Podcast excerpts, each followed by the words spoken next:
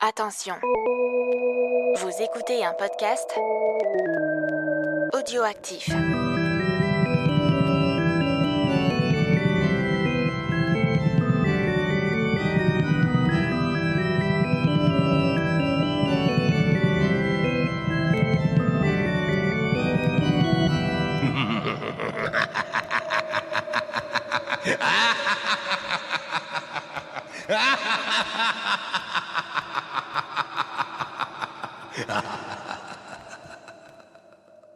Salut à toutes et à tous et bienvenue dans ce nouveau numéro de Décennies. Alors oui, vous nous le dites sur les réseaux sociaux et un petit peu partout, on n'est pas assez régulier et euh, bah, personne ne vous contredira sur ce point.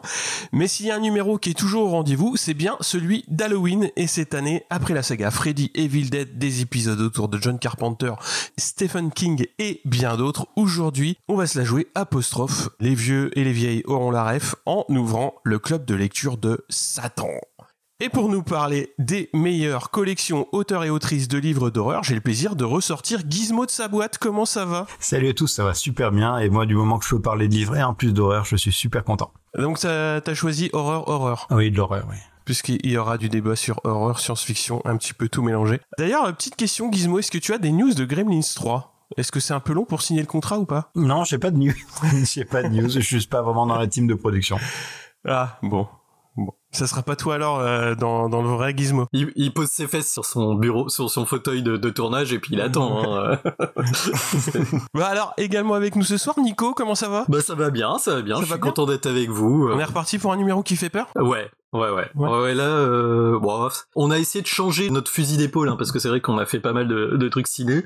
Donc là, on, on, va faire les intellectuels, on fait semblant de savoir lire. Euh, enfin, intellectuel, faut voir ce qu'on va dire hein, aussi. Mais, mais pas trop, parce que bon, ça va être intellectuel, surtout sur la fin. qu'il y a des petits choix éditoriaux dont euh, je fais partie euh, des, des, des, des, voilà.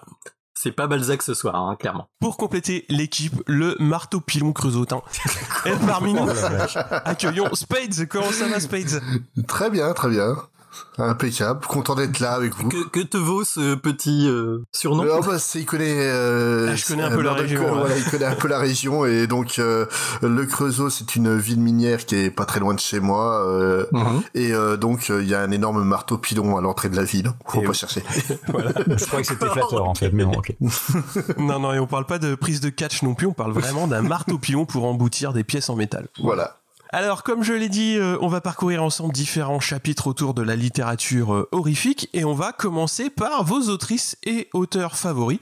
À commencer par Nico qui a choisi euh, Anne Rice, c'est ça? Tout à fait. Alors au début, en fait, j'avais pas trop bien compris le pote du sujet de ce soir, le sujet du pote de ce soir, pardon. Alors j'ai cherché le livre le plus infernal de ma bibliothèque. J'ai retrouvé un truc qui s'appelle Necronomicon. Alors j'ai commencé à le feuilleter, mais après j'ai un petit souci de, de nuisible dans la dans la cave, donc je déconseille. Hein faut, faut, ça, c'est nul, ça vaut pas les ennuis. Bref, finalement, je me suis rabattu sur quelque chose d'un peu plus récent. C'est hyper bien économiquement. Bah ouais, mais euh, t'as des exemples de rituels le... après.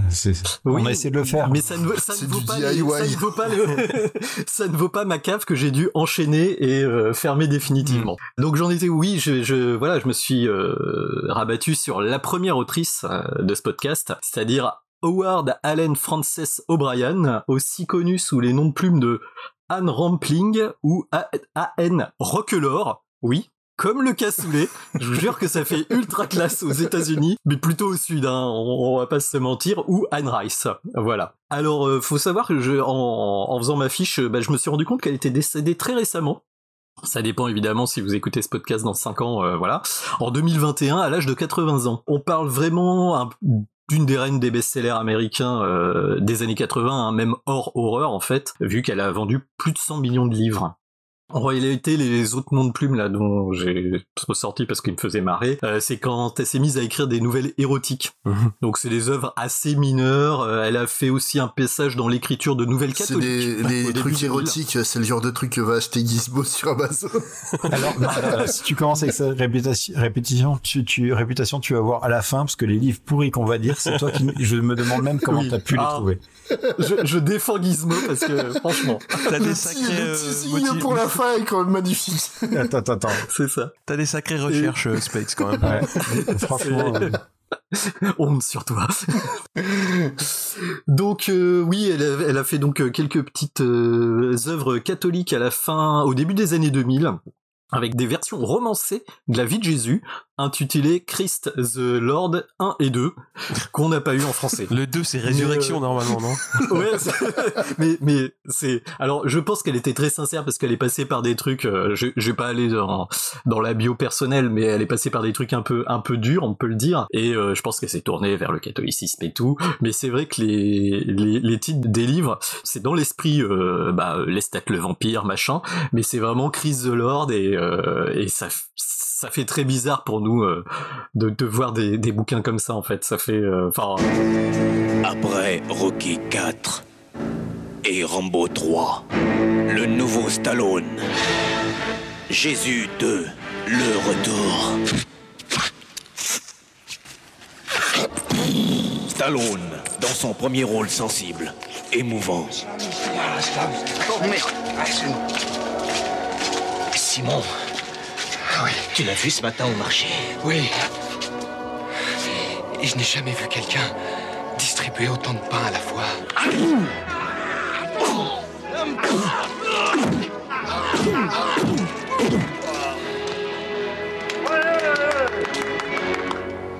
Vous allez finir par vous aimer les uns les autres, bordel de merde. Sylvester Stallone. Jésus 2, le retour. Christ the Lord 3, Judgment Day. Ouais, c'est ça. On pense qu'il va faire du taekwondo, je sais pas quoi, mais bon, bref. Euh, alors, en, vrai, euh, ce pourquoi elle est vraiment euh, connue, hein, c'est ces séries de livres, ce qui s'appelle les Chroniques des vampires. À commencer par le mondialement célèbre grâce au film, hein, évidemment, Entretien avec un vampire. On commence quand vous voulez. Vous voulez que je vous raconte l'histoire de ma vie? Je vais vous la raconter, mon histoire. Je vais tout vous dire. Je suis fait de chair et de sang, mais je ne suis pas humain. Je ne suis plus humain depuis 200 ans. D'après le roman Dan Rice, un film de Neil Jordan, le réalisateur de The Crying Game. Je viens exaucer tes prières. La vie n'a plus aucun sens, n'est-ce pas? Tom Cruise, Brad Pitt, Stephen Rea, Antonio Banderas, Kristen Dunst et Christian Slater. Entretien avec un vampire. En sachant que c'est a priori hein, son premier livre édité de façon professionnelle. Donc euh, c'est quand même assez impressionnant d'avoir fait euh, un bouquin pareil euh, du premier coup. En sachant qu'il n'a pas quand même été super super bien reçu à l'époque, hein, ça n'a pas été le phénomène euh, éditorial euh, qu'on a connu ensuite. C'est vraiment le deuxième tome en fait de la série qui a lancé la machine. C'est sur euh, ce qui s'appelle Lestat le vampire, du coup, sur les origines de Lestat et surtout en fait ça fait une trilogie avec la Reine des damnés qui a fini en fait de cimenter son univers euh, qu'elle a créé autour de la mythologie du vampire, qui renouvelle évidemment beaucoup la mythologie depuis Dracula, ça n'avait pas vraiment évolué quoi. Elle a un peu modernisé la figure. Elle a euh, ouais. carrément modernisé. Ouais, on, on, en reparlera à la fin pour euh, pour le débat, mais euh, c'est vrai que c'est c'est c'est c'est tout à fait autre chose. Donc après, on va avoir quelques autres livres euh, qui vont aller euh, plus loin dans l'exploration des personnages, hein, dans la chronique des vampires, parce que évidemment, contrairement à ce qu'on voit dans le film, euh, les vampires en fait, il y en a vraiment beaucoup dans l'univers d'Anne Rice, euh, et chacun en fait a ses propres secrets, sa propre vision du monde, et aussi sa façon de raconter les événements. C'est ça qui est intéressant dans les livres, c'est qu'on va avoir plein de points de vue, et en fait, la même scène, on va la vivre selon plein de points de vue, et totalement différemment. Hein, euh, voilà. Elle arrive à créer un, un, un, univers vraiment très cohérent et qui révèle des secrets en fait au fur et à mesure des, ouvrages. Voilà, en multipliant ses points de vue, en se rendant compte que bah, un tel en fait, il n'était pas là pour ça, il était là pour autre chose, mais voilà, il s'est laissé prendre dans les événements par exemple. Dans le même sens, euh, on va, euh, elle va réussir à créer euh, aussi une vraie galerie de personnages monstrueux ils ont pas forcément une éthique, mais ils ont une, espèce de philosophie de vie qui s'accompagne avec leur euh, nature de tueur immortel. Ça m'a fait penser, en tout cas, moi personnellement, sur les livres euh, sur les serial killers, par exemple, qui donnent la voix à l'assassin sans être dans la complaisance, mais clairement, par exemple, les stats, euh, clairement, il est complètement décadent, hédoniste, pardon. Euh, il est complètement immoral, en opposition avec le côté, euh, ce que, enfin, on a tendance à penser qu'il est amoral, mais euh, quand tu lis les bouquins, on se rend compte qu'il fait vraiment exprès d'être en opposition à ce qui sait euh, être euh, moral, parce qu'il a une, euh, il a aussi une grosse fascination et c'est lié à son éducation par l'arsen particulièrement l'arsen de la Renaissance, il est fasciné par tout ce qui est les œuvres artistiques catholiques. Quoi. Elle a aussi, alors on, sort un peu des vampires, elle a, elle a fait plusieurs autres livres en parallèle, donc elle a exploré un peu le mythe de la momie ce qui est intéressant dans son livre sur les momies, c'est que en fait c'est quasiment, elle reprend quasiment l'intrigue de Dracula en fait. Euh, c'est en gros une momie qui renaît euh, des centaines d'années, des milliers d'années plus tard, pardon, euh, et qui retrouve un amour perdu, voilà, réincarnation, machin, comme le Dracula de Coppola. Et en plus elle l'intègre aussi à la chronique des vampires, mais bon, j'irai pas plus loin parce que ça devient compliqué. Il y a une seconde série qui est, je crois, un peu moins connue en Europe qui est la saga des sorcières de Méfer du coup qui s'intègre vraiment euh, à l'univers euh, des vampires. Ce qui est assez sympa d'ailleurs on voit le thème de la fascination qui revient beaucoup euh, dans ses bouquins. Après ce qui est intéressant c'est qu'elle alors c'est peut-être mon ressenti de lecteur, hein, ça je sais pas, mais j'ai l'impression que c'est ce qu'elle a voulu faire ressentir au lecteur, c'est que la relation comment dire de fascination elle euh, elle la présente quand même souvent comme une relation toxique en fait qui révèle le côté euh, assez malsain. Ce qui est assez intéressant euh, une parce que on en revient justement, comme tu disais tout à l'heure, la revisitation du mythe du vampire, elle le fait comme une, enfin, c'est elle qui va lancer cette idée qui a été beaucoup euh, reprise après dans les années 80, euh, qui est euh, de lier le, mythe du vampire comme une métaphore à l'addiction aux drogues en fait. C'est-à-dire que on le voit surtout dans les trucs des chroniques des vampires, c'est qu'en fait ils sont tous accros alors au sang, mais aussi au pouvoir, à la, enfin à la puissance que leur donne leur nature. Donc euh, on, voit qu'il y a le côté euh, vampire prêt à tout, junkie prêt à tout. J'ai plutôt l'impression qu'en fait elle se pose des questions sur l'immortalité parce qu'on voit que hmm. les, les, les, vampires à force de d'avoir une vie extrêmement longue ne savent plus comment s'occuper et je pense qu'à chaque fois ils montrent la, la, décadence de civilisation et on le voit bien dans l'entretien avec un vampire avec le fameux théâtre des vampires. Hmm. C'est euh, bah il y a clairement ça aussi où chaque vampire parce qu'elle en enfin quand on lit tous les bouquins surtout la première trilogie il y en a vraiment beaucoup beaucoup et chacun sont un peu des, représentants de leur époque. Il va y avoir des peintres de la Renaissance, il va y avoir des druides gaulois, il va y avoir euh, vraiment des, des Romains. évidemment, ça, et des, des Grecs, des Égyptiens, enfin des, enfin des pharaons, des trucs comme ça.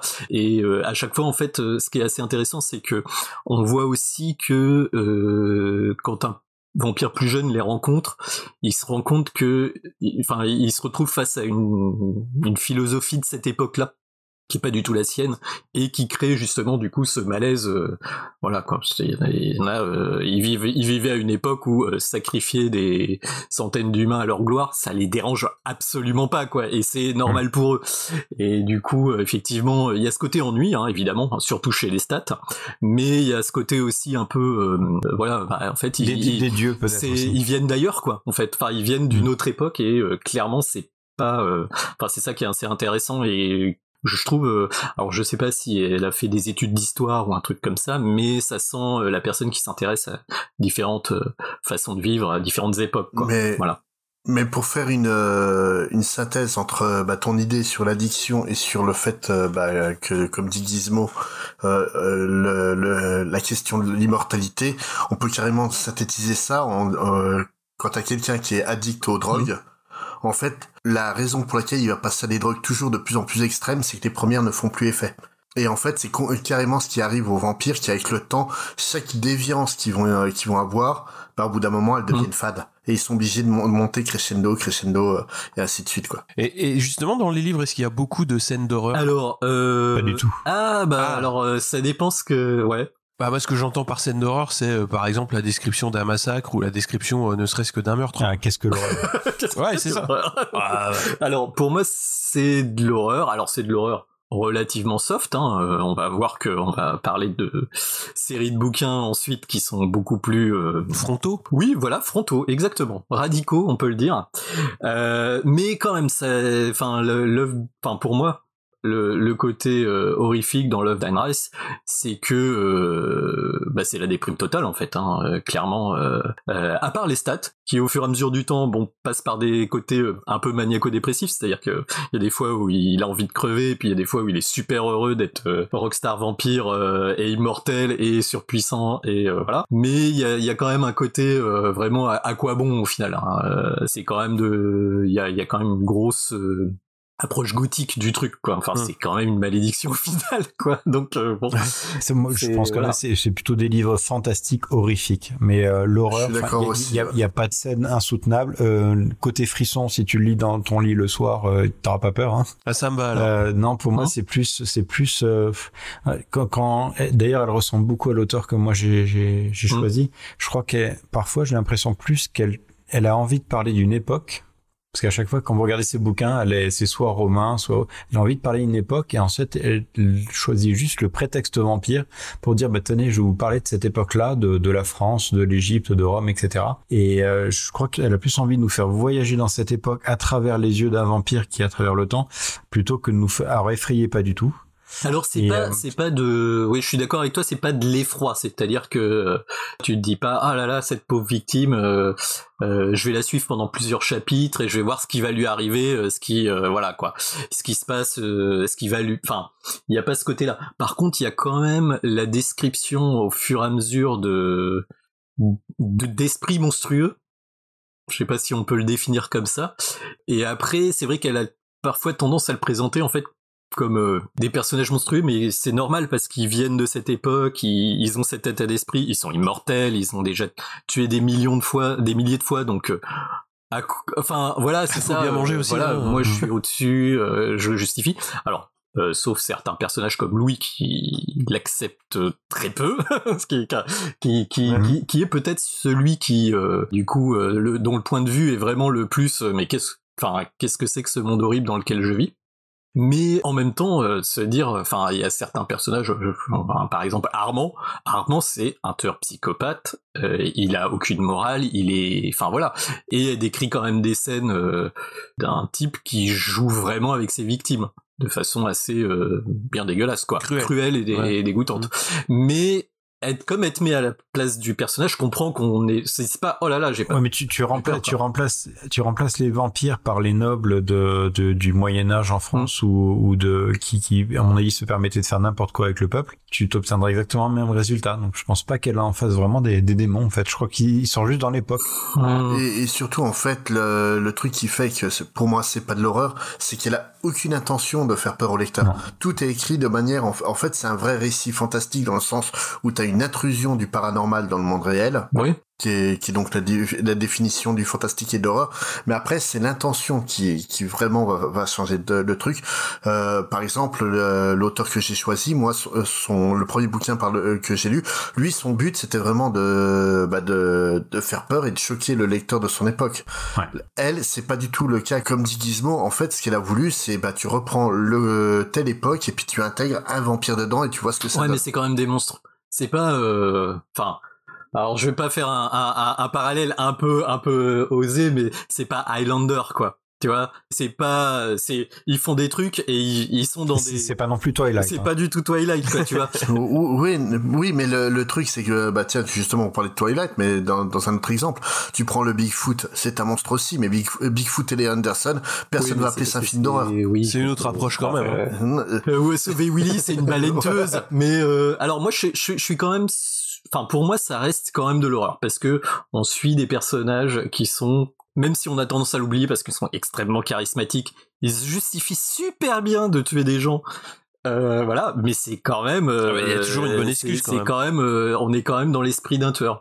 Alors après, c'est plus diffus et techniquement, effectivement, des fois, ils ont des bonnes raisons de faire ce qu'ils font, mais on est quand même sur. Enfin, pour moi, on reste sur de l'horreur. On n'est pas sur des gens qui voyagent dans le temps ou des trucs comme ça. Il y a quand même un fond moins avec d'autres œuvres comme Les Sorcières de Méfer, par exemple, Hmm. Et enfin, bon, Lestat, il fait quand même des choses contre la vie des gens. c'est, enfin, il y a, il y a un moment où il transforme quelqu'un qui n'est pas euh, euh, consentant en vampire. C'est pour ça que je trouve le, le, film qui est sorti au cinéma a été une superbe adaptation. Ah mais parce qu'au lieu de faire un truc d'horreur, il a fait exactement ce qu'elle voulait faire. On a, on a voyagé à la Nouvelle-Orléans, on a voyagé à Paris, et c'est exactement ce qu'elle voulait faire. Elle a absolument pas voulu faire. Ouais, alors j'éviterai quand même de le passer à un enfant de 12 ans, quoi, le film, parce qu'il est quand même super sanglant et, et cruel. Enfin, euh, moi je sais pas. Enfin, la scène avec euh, où Lestat et euh, comment euh, Louis euh, tuent une servante tous les deux en lui montrant son cercueil. Je sais pas ce qu'il te faut quoi. Oui. c'est quand même une scène où je me dis ah c'est pas Doctor Who qui voyage dans le temps pour nous présenter ouais, la romantique. C'est, tellement théâtral. Ah mais oui, mais ouais, ouais, ouais, mais tellement théâtral. Mais elle est, elle est quand même assez forte cette scène parce que euh, voilà, c'est ces deux euh, ces deux prédateurs qui jouent avec une proie et qui jouent avec une proie. Ils sont pas euh, ils sont pas enfin ils sont vraiment très cruels. Mmh. Donc moi le moment voilà. où, où clairement bah, entretien avec un vampire m'a mis le, le plus mal, mal à l'aise c'est par rapport à l'histoire de Claudia. Ah, et aussi ouais parce que c'est c'est plus ouais, c'est, hyper malsain. C'est plus diffus quoi c'est bah c'est extrêmement malsain et en même temps bah très clairement le film c'est pour moi une des meilleures adaptations euh...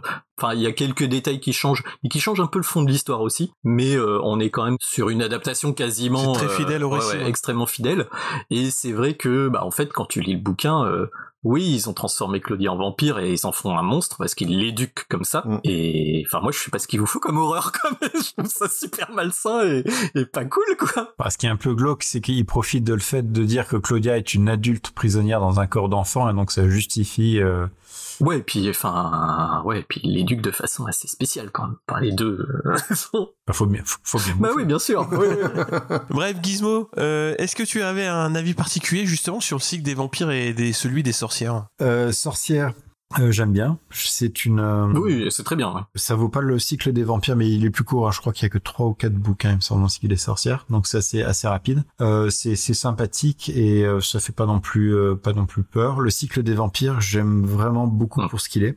Donc c'est certainement pas un livre d'horreur, mais euh, mais par contre j'aime beaucoup le fait qu'elle soit documentée et euh, pour moi, c'est à chaque fois des, des voyages. Donc, euh, est-ce que c'est un livre à lire pour euh, Halloween, pour se faire peur? Non, pas du tout. Mais par contre, un livre dans lequel se plonger et, et parcourir le temps et à la limite entre l'histoire et c'est vraiment vraiment super. Vraiment, je l'aurais pas sélectionné dans la catégorie horreur moi personnellement, mais vraiment très bien. Et moi, comme Gizmo, en fait, bah, je l'aurais pas choisi en horreur, mais c'est clairement des très bons romans. C'est un excellent auteur, Anne Rice, et c'est un auteur qui vraiment a réussi à, à prendre la figure du vampire qui était euh, bah, très poussiéreuse et à en faire quelque chose de neuf et de moderne qui mérite euh, d'être connu. Bah, je suis assez d'accord, et en plus, j'ai vraiment l'impression que c'est elle, euh...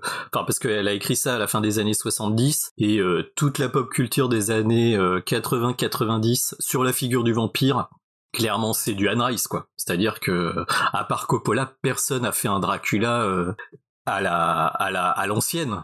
Voilà, c'était euh, à chaque fois. Euh... Ouais, elle, a elle, a dessiné les contours ouais, du, The du enfin, on, a, euh... on a parlé de tous ces films dans de précédentes émissions, mais The Lost Boys, c'est clairement du Anne Rice. Euh, le jeu de rôle du Monde des Ténèbres, c'est totalement du Anne Rice. Euh, après, on avait parlé de Near Dark aussi, il me semble le truc de Bigelow. Oui, oui. Ça, c'est, c'est, enfin, mmh, ouais. c'est totalement. Alors, c'est plus, euh, voilà, c'est un peu plus crado et tout, mais c'est quand même clairement euh, une famille de vampires, quoi. Donc euh, voilà. Bah, je, je, je, vais vous choquer, mais Twilight, c'est du Anne Rice aussi, hein, parce que ce qu'elle fait avec les Volturi et, et tout, c'est, c'est, c'est, très, très inspiré. On, hein. on, on, parle pas de la qualité, hein, on parle juste du thème. Non, non, on parle de, ouais, de l'inspiration. Clairement, je suis d'accord avec toi. Hein. C'est, vraiment euh, même, même Buffy, ah bah, Buffy. d'une certaine ouais, manière. Buffy est bah complètement ouais. inspiré par euh, par Twilight. Et, euh, et, et, enfin pas par, par Twilight Anne par Rice. Anne Rice. la fatigue Ah, c'est la, la fatigue. copie et, la copie, et on commence que le podcast? Et, euh, et le, le truc vraiment c'est euh, quand je dis qu'elle a dépoussiéré la figure c'est réellement Ah. ça. C'est c'est c'est elle a pris un, un type de personnage qui était utilisé juste pour s'en moquer les trois quarts du temps où t'avais un type qui arrivait avec une grande cape et ah I want to drink your blood. Et puis là en fait elle t'en a fait quelque chose de bah, d'actuel. Mm. et surtout que bah, les années 80 malheureusement c'est des années sida Oui. maladie du sang et que ça impacté en fait toute la scène euh, de contre-culture qui a repris cette figure du vampire et qui a installé euh, le, bah, le, le, problème du sida et, co et compagnie dans le, le, mythe du vampire. Mm -hmm. Ok. On va passer à l'auteur qui a choisi Gizmo, qui nous vient de l'état de l'Illinois. Et à chaque fois que je lis le nom de cet état, moi je pense à Hollywood Blues, qui remercie les forces de l'ordre d'être présentes ah, au Palace Hotel. Ouais, ça. Mais ça c'est un autre sujet. Je pense à Winsworth, moi. ah non, moi je pense aux Blues Brothers. C'est bien. bien. Gizmo, tu vas nous parler de Dan Simmons. Ouais, Dan Simmons, bah, une transition avec euh, Anne Rice, puisqu'on peut dire que c'est à peu près euh, le même type euh, d'auteur en termes de, de culture. C'est Dan Simmons, donc il est né en, en 48. Il a fait des études de littérature, mais pour être pour être enseignant. Et ça se ressent dans, dans tous ses bouquins. C'est c'est pas vraiment pour être romancier. Et euh, c'est un auteur qui se caractérise à la fois par euh, le fait d'être extrêmement cultivé, mais à un point euh, qui peut parfois lui jouer des tours quand il écrit ses bouquins pour le lecteur et, et aussi avec une double casquette puisque il fait alors il a fait des livres entre les deux mais il a fait des livres d'horreur qu'on peut qualifier horreur, et également euh, des très grands cycles de, de science-fiction. Donc il a, il a les deux casquettes, il a fait des livres euh, entre les deux, un peu policiers, mais euh, avec, on va dire, un peu moins de succès à mon goût. Mais c'est un auteur pour moi absolument essentiel. Alors pour évacuer le thème, parce que c'est pas le thème de ce soir, mais pour ceux qui aiment la science-fiction, il a écrit. voilà. ouais, un des plus grands cycles de science-fiction, le cycle d'Hyperion et euh, qui euh, qui est un cycle qui s'étale en, en, français je sais pas combien de volumes mais je crois qu'il y en a facilement 8 je pense entre les les Cantos euh, Endymion et Hyperion euh, avec la chute et Ouais. compagnie ouais c'est Donc des, des des super livres de science-fiction et aussi euh, parsemés de références à la littérature classique et à la poésie et il a fait ensuite un comeback à la science-fiction avec Ilium et Olympos qui sont pas mal, enfin surtout le 1, mais que j'ai moins aimé que Hyperion. Mais Hyperion, c'est vraiment avec un figure mythique comme le Gritch, donc cette créature avec des piquants partout, un peu horrifique d'ailleurs, et c'est vraiment pour moi un, un super cycle de science-fiction. Si vous aimez la SF, il faut obligatoirement lire euh, Hyperion, quoi. C'est c'est tout simplement ça, quoi. Et ça et ça et ça se lit euh, comme ça. C'est vraiment superbe. Ah, moi, je me souviens, c'était vraiment à la fac, c'était le phénomène, quoi. Tous mes potes avaient lu Hyperion et tout, et donc je finis par le lire aussi. Mais c'est vrai que c'était, enfin, quand c'est sorti, en tout cas en français, je sais pas si c'est sorti dans les années 90 ou c'était un, un revival du truc, mais euh, on était. Ah, c'est plutôt 80. Je ouais, bah je sais pas, mais en tout cas, moi, je sais que tout, enfin, où ça a été un, un épiphénomène euh, à la fac de Tours, mais tout le monde avait lu bah, ça. Pas qu'à Tours, visiblement. Tout, tout, le monde trouvait ça génial. Non, non, c'est une, une, un double effet qui se coule avec euh, Hyperion où vraiment il y a eu les, les premières sorties et il y a une redécouverte au milieu des années 90. Ouais. J'ignore pour quelle raison. Et euh, moi, ça, cette période-là où je réédition, machin, une nouvelle traduction. Et, euh, et, ouais, ça a été un rouleau compresseur et vraiment. Euh, après, je serais un peu plus mitigé que Gizmo sur le fait de ça se lit bien parce que Simon, c'est quand même un style euh, très très très littéraire, limite trop oui. parfois. C'est ce que j'ai dit, le côté un peu négatif. Ouais. Et au, sur Hyperion, il se sent pas trop sur mm. sur ben l'échiquier du mal qui est ah, bah, je évidemment. pense que, que t'as choisi. ah ouais. Là, moi, il m'a perdu complètement quoi. Mm. Ouais. C'est pas exactement ce que j'ai choisi, mais mmh. ouais, c'est un de ceux dont tu vas parler. Ouais. Bah, donc science-fiction super. Alors après, euh, en adaptation télé, c'est très surprenant, mais il y a eu que Terreur. Now is our moment to stride through to our glory.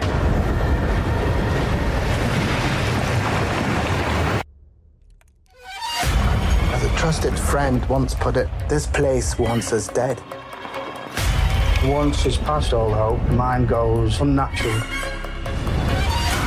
And it may lose all. Survival is a nasty piece of business. The Terror. Euh, qui a été euh, la terreur qui a été adapté avec ce bateau qui est prisonnier dans les euh, dans les glaces ah, mais oui. qui sont attaqués. D'accord. Ouais, sur Prime. Mmh. Qui, était très bien, mais c'est pas lui que j'ai choisi. Alors en termes d'horreur, en termes d'horreur, euh, j'ai voulu balayer euh, les trois principaux, mais surtout vous conseiller un pour Halloween, parce que je voulais faire un peu la transition avec Anne Rice pour plutôt aller euh, vers l'horreur. alors l'échiquier du mal, euh, c'est vraiment euh, avec après Hyperion, c'est son deuxième euh, grosse référence connue par tout le monde, mmh. malheureusement plus que ce que je vais vous citer après. Et Chiki du mal, pour moi, je le mettrais pas dans la catégorie Anne Rice, mais c'est quand même pas exactement de l'horreur, c'est plutôt de l'horreur psychologique. Ça ressemble pas mal à. Est-ce que vous avez vu la série ou les livres de Guillermo del Toro, The, The Strain? Avec les vampires. Ah oui, tout à fait. Ouais, j'avais commencé à regarder ça. C'est un peu c'est un peu comme ça, donc avec cette histoire un peu nazie, les camps de concentration, et puis ils arrivent, ils essaient de se venger des vampires, des psycho-vampires. C'est, c'est vraiment pas mal. Euh, par contre, euh, c'est quand même une histoire qu'on vous l'a raconté qui est un peu, euh, comment dire, qui est un peu basique. Mm. Mais Dan Simon l'a fait durer, je pense, en français, ça doit faire peut-être plus de 1000 pages, hein, je pense. Facile, hein. Donc faut s'accrocher. Donc faut s'accrocher. donc euh, là, je suis sur la page Wikipédia en ce moment. Donc euh, il y a deux tomes de 600 et 492 ah ouais. pages. Voilà. Donc euh... donc c'est le problème de Dan Simon quand il se lâche. et, et, moi, il m'a complètement perdu en fait sur ce bouquin-là. Euh, réellement, ah ouais j'avais lu tout le cycle d'Hyperion et j'ai voulu passer à l'échiquier du mal, qui, comme tu le dis, est, est la suite logique. Et et, et, là, littérairement parlant, je le trouve imbitable. Et vraiment, euh, j'ai fini, j'ai fini euh, le tome 2 dans la douleur et j'ai plus jamais touché un Dan, un Dan ah ouais. Simmons derrière. Ouais. Ah, moi, j'ai trouvé que c'est... Alors, moi, ce, que, ce qui m'a vraiment gêné au début sur l'échiquier du mal, c'est le côté, ah, le méchant, c'est un ancien nazi, quoi. Euh, T'as envie de dire, euh, ok, super. Et le héros entre guillemets qui est un de ces mutants qui a des pouvoirs machin, euh, c'est quand même euh, Weinstein avant l'heure, quoi. Donc euh, voilà, et c'est lui qui a, on va dire, la morale la plus, euh, la moins, la, la moins, borderline, clairement. Mais en, en, gros, ça, ça raconte l'histoire effectivement, comme on disait, vampire immortel. Là, en fait, ils ont des, ils ont des pouvoirs de, de manipulation mentale, quoi ils peuvent forcer les gens à faire leurs choses des, des, choses qu'ils ont envie de leur faire faire. Et c'est vrai que, en fait, euh, bah forcément, quand t'as ce genre de pouvoir-là, t'es, t'es pas quelqu'un de bien, quoi. Tu finis par, euh, par l'utiliser et à obliger des gens à faire des choses qu'ils ont pas envie de faire et du coup euh, bah voilà ça joue là-dessus. C'est à dire que le moins pire c'est celui qui juste viole des nanas mais euh, ah ouais. euh, voilà quoi. Ouais ouais mais voilà, le, ouais, l'histoire l'histoire est bien attention l'histoire est bien mais, mais, par contre il faut ouais, passer en le fait, style de Simmons ça met du temps à démarrer ouais ça met du temps un peu euh, et mais dès qu'il commence la, à mettre la, son intrigue en, en place en mais c'est enfin t'as, t'as, juste envie de savoir la suite quoi. Ouais mais le problème en fait c'est qu'il se regarde écrire. Et euh, vraiment moi ça c'est un truc où tu me perds complètement c'est pour ça que je après on pourra citer le livre que j'aime pas trop de, de, lui mais là où vous allez voir Dan Simmons dans toute sa, sa splendeur. Euh, sinon moi j'avais le chant de Cali un petit euh, un livre relativement court cette fois-ci Space tu peux le dire euh, si c'est écrit oh, c'est la... que... si c'est des mots simples voilà. aussi il doit faire 300 300 pages à tout casser. Ça se passe en Inde euh, dans des dans les sectes euh, avec, euh, avec le, la, la, divinité qu'elle est. Et c'est vraiment c'est vraiment très bien. C'est recommandé par madame Gizmo qui l'a eu trois fois suite et euh, et vraiment vraiment très sympa. Mais c'est pas alors moi, ce que je vous conseille pour Halloween, et là par contre je parle quelque chose de très sympa et, euh, et, euh, et bien horrifique. Euh, alors je savais pas que cette, cette, trilogie avait un nom. D'ailleurs je savais même pas qu'on on considérait que c'était une trilogie. Euh, ça, ça c'est le en fait une sorte de cycle de, vampires. Alors le nom de trilogie, trilogie c'est Elmhaven et il y a trois bouquins. Alors le bouquin principal c'est Nuit d'été, Summer of Night qui est absolument génial. Et ensuite, vous avez des suites où on prend uniquement un des personnages qui a, qui a dans le futur, avec le, les Fils des Ténèbres et les Chiens de l'hiver. Donc, c'est ces trois bouquins qui se suivent pas vraiment, mais on va dire, on, reprend un personnage du, de Nuit d'été. Et donc, moi, le, le, le pour se focaliser, c'est Nuit d'été. C'est un bouquin. Alors, il est assez épais pour un livre d'horreur. Je crois qu'il doit faire dans les 500 pages de mémoire, euh, ce qui est beaucoup pour un livre d'horreur. Cela dit, quand on lit du King, on sait de quoi on parle. Euh, mais pour moi, si vous aimez spoil les vampires, les monstres, et en plus cette euh, mode d'aujourd'hui de Stranger Things avec des enfants en vélo qui essaient de savoir ce qui se passe dans leur école, c'est nu c'est nuit d'été. Et c'est vraiment c'est vraiment très bien écrit. Et pour moi, c'est vraiment la recommandation pour Halloween, c'est ce bouquin-là qui est qui est vraiment très sympathique et qui il n'y a pas de références littéraires qui qui peuvent qui peuvent totalement ruiner le certains discours de, de Dan Simmons, mais c'est vraiment cool bonne enquête, il euh, y, a, y a de l'attention, il y a l'exploration du lycée la nuit, il y a, y a tout ce qui fait que c'est pas mal. Et ça fait vraiment peur? On va dire que le troisième, c'est Spades qui va parler, c'est ce qui commence le plus à se rapprocher de l'auteur de Spades. Donc euh, ça, ou peur, ou je pense que ça fait de, ça doit faire un peu peur, oui. On va dire qu'il y a de l'attention, on va dire ça mais c'est c'est vraiment très sympathique surtout si vous êtes pris euh, euh, de d'affection pour Stranger Things et ces groupes d'ados ou euh, qui, qui qui se battent comme bah, comme ce qu'on avait dit avec les euh, avec les vampires comment ça s'appelle déjà? Génération perdue. Ah, oui. Lost Boys. Voilà, Euh, Lost Boys, oui. Lost Boys, c'est c'est c'est c'est à peu près ce ce, ce schéma-là. Donc euh, des des enf- des, des préados qui enquêtent et qui qui vont tomber sur des des créatures et, et qui vont être seuls, personne les croit et qui vont faire leurs propres enquêtes eux-mêmes. Mais c'est Un, vraiment très un bien. peu à la Stephen King aussi euh, dans dans Hit. Ouais, ou euh, la Monster Oui, Squad. exactement. Il y en a plein en fait. J'ai tout de suite pensé à ça au club des 5 contre la momie, oui, bien sûr. Sacré Charlemagne. Voilà. Je sais même pas s'il est dans le club des 5, mais bref. Non, c'est Dagobert, mais c'est pas grave. Ah oui, c'est Dagobert, pardon. Excusez-moi, excusez-moi. Ça fait longtemps Ce que manque de culture. cinq. Oh. Aïe, aïe, aïe, aïe, aïe, aïe. Mais sinon, Terreur, c'est très bien. hein. Terreur, c'est très bien, mais par contre, il a écrit d'autres bouquins un peu d'horreur. Je crois que c'est Abominable, il me semble. Je sais pas si c'est le titre en anglais ou en français, je me rappelle plus. Mais qui est, qui est plutôt moyen. Et euh, sinon, il a sorti d'énormes pavés qui font facilement 1000 pages. Euh, Jude, par exemple, ou un que je viens de lire avec Sherlock Holmes et je sais plus quel auteur. Et là, vous avez Dan Simmons qui essaie d'étaler sa culture générale euh, sur 1000 pages. C'est- c'est- c'est- Là, je vous dis carrément, c'est carrément habitable parce que il y a les auteurs, les héros qui traversent la rue. Il va dire euh, en quelle année a été construite la rue, pourquoi est-ce qu'elle a été construite, alors qu'en fait, on a strictement rien à faire. C'est Laurent Dutch ou? Oui, voilà, Voilà, c'est exactement ce à quoi j'ai pensé. C'est ça. Oh, cette belle maison Ah à oui. Colombage a été. Cette poutre a été taillée dans un peuplier. Est-ce qu'on a terminé sur euh, Dan Simmons donc? Spade, si tu voulais dire en, en dire un petit mot ou ça suffisait? Bon, euh, tout simplement, moi. Dan- Maintenant qu'il a bâché. Voilà, non, Da- Dan Ouais. Simmons, euh, comme je le dis, Hyperion, c'est un incontournable euh, vraiment de, de la SF. Vraiment, si, euh, dire qu'on aime la SF sans lire Hyperion, c'est il y a un problème quelque part, pour moi. Après, oui, comme je dis, c'est vraiment, on sent que, que le type est cultivé, on sent qu'il a une vraie culture littéraire, mais vraiment, il l'affiche trop. Et euh, c'est plus la prétention, en fait, qui me dérange qu'autre chose. C'est ça. Mais, euh, mais en horreur, à part les- l'échiquier du mal, qui est très bien dans le fond, euh, je suis plus mitigé sur la forme. euh, J'ai j'ai pas lu malheureusement, donc euh, je peux pas avoir un avis euh, sur ce qu'il fait.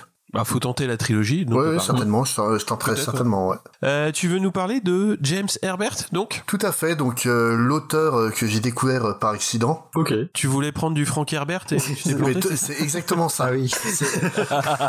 en fait, c'est exactement ça. Donc euh, C'était moi le bibliothécaire. voilà. Donc en, en gros, euh, voilà, je venais de, j'étais adolescent, je venais de finir euh, de lire Dune, j'avais lu euh, La Mort Blanche, qui est l'autre, le, le roman post-apo de, enfin post-apo qui est assez étrange euh, dans le style de, Frank Herbert. J'ai vu Les rats de Herbert, j'ai pas fait gaffe au prénom. j'ai pris, j'ai lu, c'était sympa, franchement. Donc euh, James Herbert, c'est un auteur anglais qui est né en 1943 et qui est mort en 2013. À la base, c'est un ancien publiciste et qui a toujours aimé raconter des histoires depuis euh, depuis qu'il est tout gamin quoi. Et en fait en 72 alors qu'il s'ennuie dans son boulot de publiciste, il se décide à tenter d'écrire un roman en tant que passe-temps. Ok. Donc ce roman, ça va être Les Rats, qui va sortir en 1973 et qui va cartonner. Le premier tirage de 100 000 exemplaires sera écoulé en moins de trois semaines en Angleterre. Donc euh, ça, ça cartonne euh, sévèrement et euh, ça raconte euh, bah, tout simplement l'histoire d'une invasion de rats mutants dans Londres. Il aurait eu cette idée en fait en regardant euh, le film Dracula de Todd Browning, donc avec euh, Bela Lugosi, le I want to drink your blood. et Quel rapport avec le rat? Bah en fait, t'as une scène où euh, le personnage de Renfield, qui est donc euh, l'huissier euh, qui travaille pour euh, Dracula, qui est à moitié fou euh, dans le dans le roman de Bram Stoker. En fait, il y a une scène où il parle de ses cauchemars à propos de rats. Red mist spread over the lawn, coming on like a flame of fire. And then he parted it. And I could see that there were thousands of rats, with their eyes blazing red, like his, only smaller. And then he held up his hand, and they all stopped. And I thought he seemed to be saying, Rats, rats, rats, thousands, millions of them, all red blood. Et donc cette phrase-là dans le film, ça va réveiller quelque chose en James Herbert, qui est donc un, un gamin qui a grandi dans le dans le l'East End londonien euh, juste après la Seconde Guerre mondiale. Il vient de Whitechapel, donc euh, qui est déjà euh, très célèbre pour avoir euh, hébergé un certain euh, Jack euh, l'Éventreur. Et surtout, en fait, bah, ça a été un endroit qui a été très très bombardé durant la Seconde Guerre mondiale et qui, étonnamment, après la Seconde Guerre mondiale, c'était pas du tout la priorité du, du gouvernement anglais de, de rénover. et donc lui, il a vraiment vécu dans des dans des taudis, des immeubles à moitié démolis, des rats qui circulaient partout. Et donc en fait, son il va vraiment voir le, les rats comme des machines à tuer et vraiment euh, de manière très très très sanglante dans, dans son bouquin. Mhm. Pour expliquer en fait le problème de, de Herbert, parce que oui d'un côté c'est un problème, c'est qu'il ne sait pas écrire. Autant Dan Simon c'est trop littéraire que lui il l'est pas du tout. Et, euh, et vraiment, hein, c'est, c'est il a un style hyper direct, hyper euh, hyper frontal. Mais c'est bien. Oui, mais c'était euh, inattendu et c'est en fait ce qui va être le, la raison de son succès. Euh, notamment Stephen King euh, dira de lui qu'en fait il n'avait aucun sens littéraire mais que son travail euh, son travail a une forme d'urgence brutale. Ses premiers romans c'était comme les débuts de Mike Tyson, aucune finesse et tout en puissance brute. Et c'est vrai c'est pas non plus extrêmement gore comme on va en parler tout à l'heure. C'est comme David Gemmel quoi. Un peu ouais, c'est c'est exactement ça. Mm. Et le, le, truc c'est que donc lui en plus de donc d'une histoire frontale qui est quand même bien glauque et compagnie, que ce soit au niveau du sexe et au niveau de la violence, en fait, il te rajoute un fond social. Il, il intellectualise quand même euh, ce qui se passe. Comme je, je le dis, en fait, Terra, c'est une manière de parler de, bah, de l'incapacité du gouvernement euh, anglais à gérer les, les, crises majeures et à laisser, en fait, les pauvres euh, dans la misère la plus absolue qui, que lui a vécu. D'ailleurs, en fait, euh, ce qui est marrant, c'est que son bouquin suivant, en fait, il s'inspire de The Crazies de Mhm. Romero, le film. Et justement, en fait, Romero, la spécificité de son cinéma, c'est que c'était du cinéma d'horreur, mais qui était extrêmement intellectualisé. Euh, sa saga des zombies, c'est une énorme réflexion sur la société de consommation américaine, quoi. Et euh, en fait, c'est vraiment euh, The Crazies et les rats, c'est vraiment une des thématiques majeures de son de son œuvre la catastrophe euh, plus ou moins naturelle, on va dire, parce que les rats, en fait, euh, c'est des rats mutants qui ont été génétiquement modifiés par l'homme. Et euh, The Crazies, bah, enfin euh, Fog, qui est donc euh, sa version de The Crazies, euh, c'est exactement comme dans The, The, The, Crazies, une arme qui a été paumée au milieu d'un d'un bled paumé, et voilà, tout se passe mal, forcément. Mais donc les rats, c'est vraiment son truc, son truc majeur, son œuvre majeure. Il y aura trois romans donc euh, les rats, les, le repère des rats et l'empire des rats. Et à chaque fois, ça monte crescendo. Hein. Dans, dans les rats, euh, ça attaque Londres. L'humanité pense avoir gagné, mais il en restait un. Ah. Et forcément, forcément dans et le. Après, il en reste deux. Et dans, euh, forcément ah bah, les rats, dans le vite, 2, hein. bah, ils, ils, reviennent et puis ils sont pas contents. Et euh, le 3 et encore, euh, bah là, là, je pense qu'ils pouvaient euh, difficilement faire un faire pire. En fait, Londres a été bombardé par une bombe atomique. Des rames tout est atomiques. Ouais, et en fait, euh, tout, euh, tout Londres a été ravagé. Et, euh, des survivants qui étaient coincés dans un abri anti-atomique ont essayé de sortir et voir voire pour être évacués euh, de Londres. Et euh, au milieu de tout ça, les survivants des rats de l'Empire des rats, euh, bah ils sont encore pas contents. Et cette fois, ils ont tout pour gagner. Quoi. Et en plus de ça, en fait, il y a fait, il y a une euh, quatrième, un quatrième opus qui est en fait un graphic novel qui s'appelle The City avec un Ian Miller absolument magistral au dessin. Je sais pas si vous connaissez ce, cet illustrateur. Non. Donc Ian Miller, j'utilise le terme euh, illustrateur plus que dessinateur parce que c'est réellement un illustrateur. C'est il est connu pour euh, faire en fait les illustrations des, bouquins de Lovecraft euh, outre-Manche. Et euh, c'est des super bouquins à chaque fois. Et euh, notamment, vous pouvez connaître son œuvre euh, avec les films de Ra Ralph Bakshi. Oui. D'accord. Donc Wizard, en fait, Wizard, c'est c'est Ian Miller qui a bossé dessus, qui a, qui a imprégné son style sur le sur les histoires de, de Bakshi et justement The City. Honnêtement, si vous avez aimé Wizard, vous allez adorer The City parce que graphiquement, c'est une calotte comme rarement j'en ai pris quoi.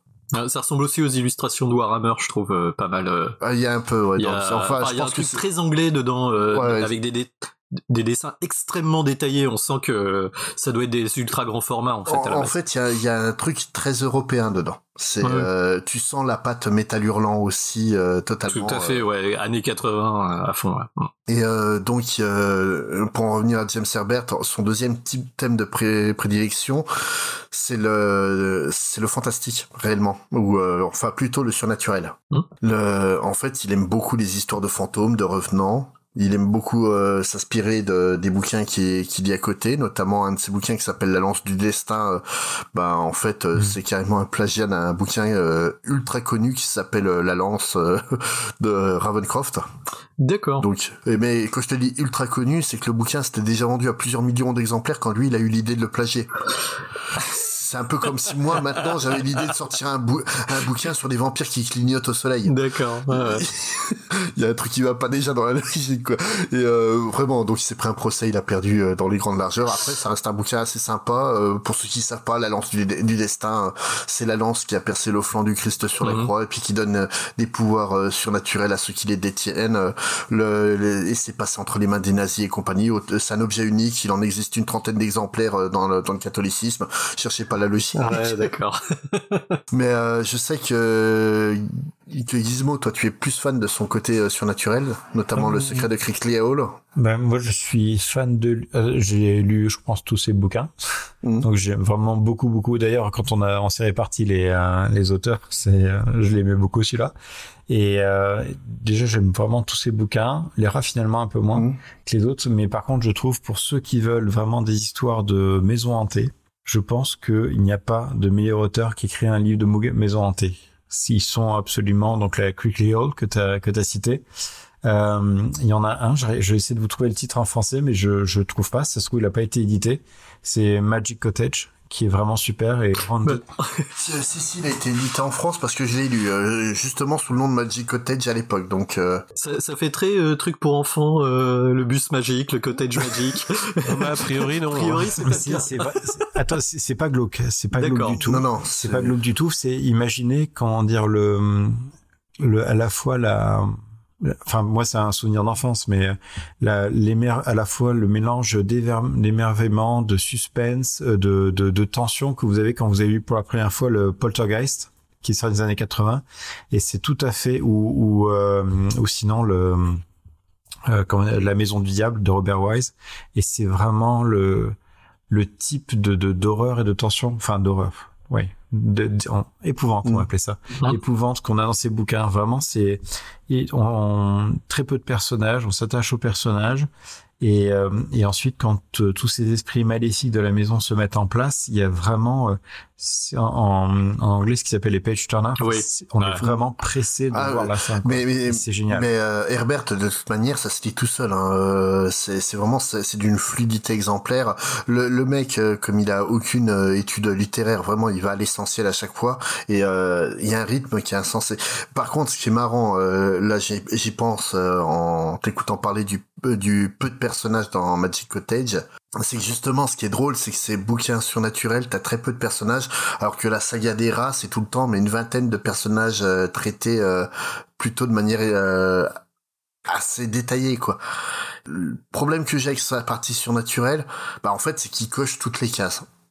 Par exemple, le secret de Crickley Hall, c'est vraiment, il, coche toutes les cases du style d'histoire de, de manoir hanté une famille qui a réussi à trouver un, manoir pour les héberger à 44 euros euh, sur eBay, on la coche. Ils ont eu un drame dans la famille, notamment un enfant mort on coche. Le chien ne veut pas. Et, vraiment, en fait, t'as ce côté-là, mais. Oui, mais je pense qu'il le fait sincèrement. Et c'est ça. Et, c'est ça. Et en fait, le truc, c'est que lui, il réfléchit pas vraiment à une méthode. Il veut nous raconter une histoire. C'est très très sommaire en fait euh, son idée, mais la manière dont il la développe, on vraiment t'embarque totalement. Et euh, notamment le, le combat final dans dans euh, Crickley Hall, où vraiment mérite mérite le coup quoi.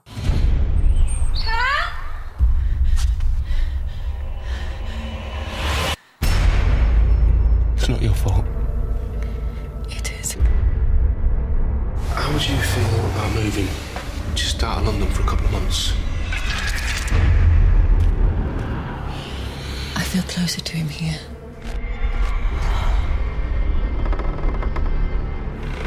There's people upstairs. Are you dead, me? I could smell him, he was so close.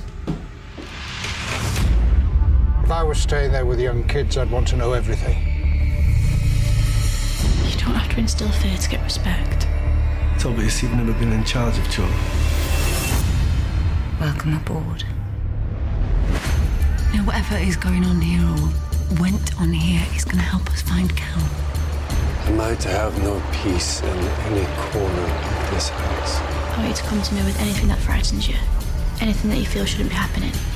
Who's hurting him? Tell him to stop.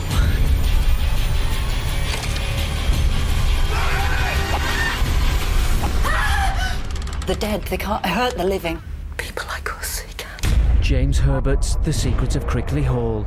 Original British drama. This autumn on BBC One and BBC One HD. Ah, franchement, là, là, c'est sélection euh, maison. Euh, les rats, c'est très bien, mais maison hantée, franchement, c'est c'est c'est top. Bah moi je préfère les, je préfère les rats parce que c'est vraiment par là que que je l'ai découvert et t'as forcément un affect particulier euh, sur la première œuvre. Ouais, c'est vrai que j'ai- commencé par ça. Par, euh, bah, je sais pas si des Quickly ou. euh, Et sinon, un autre roman aussi, euh, qui là aussi coche toutes les cases, hein, c'est un peu de, de ses spécificités. En fait, je sais même pas si c'est lui qui coche toutes les cases ou euh, pour le coup lui qui a, qui a lancé l'idée. Il y a le roman Moon, qui euh, malgré une misogynie latente 13 années 80 du genre euh, il a une Audi il aura la femme. D'accord. Voilà. Euh, le ça reste en fait un super exemple de connexion mentale avec un tueur qu'on a déjà euh, qu'on a déjà vu euh, mais cent mille fois. Mais je serais incapable de dire si vraiment c'est lui qui a lancé ça ou euh, ou si si lui s'est inspiré d'autre chose pour pour le coup.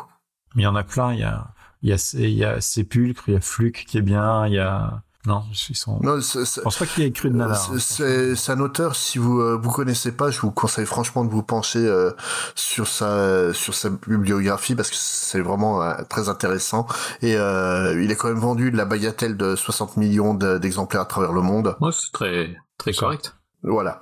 Bah ouais. Et sinon, euh, les rats ont été adaptés euh, en film sous le nom de Deadly Eyes. Tout à fait. Et en jeu vidéo, C'est bien ou pas bah, c'est c'est un film des années 80 anglais. Ouais, ouais. Donc euh, c'est on va dire si Shocking. bah, on va dire on va dire que c'est thatcherien en fait. Ah, Euh, ah, ah.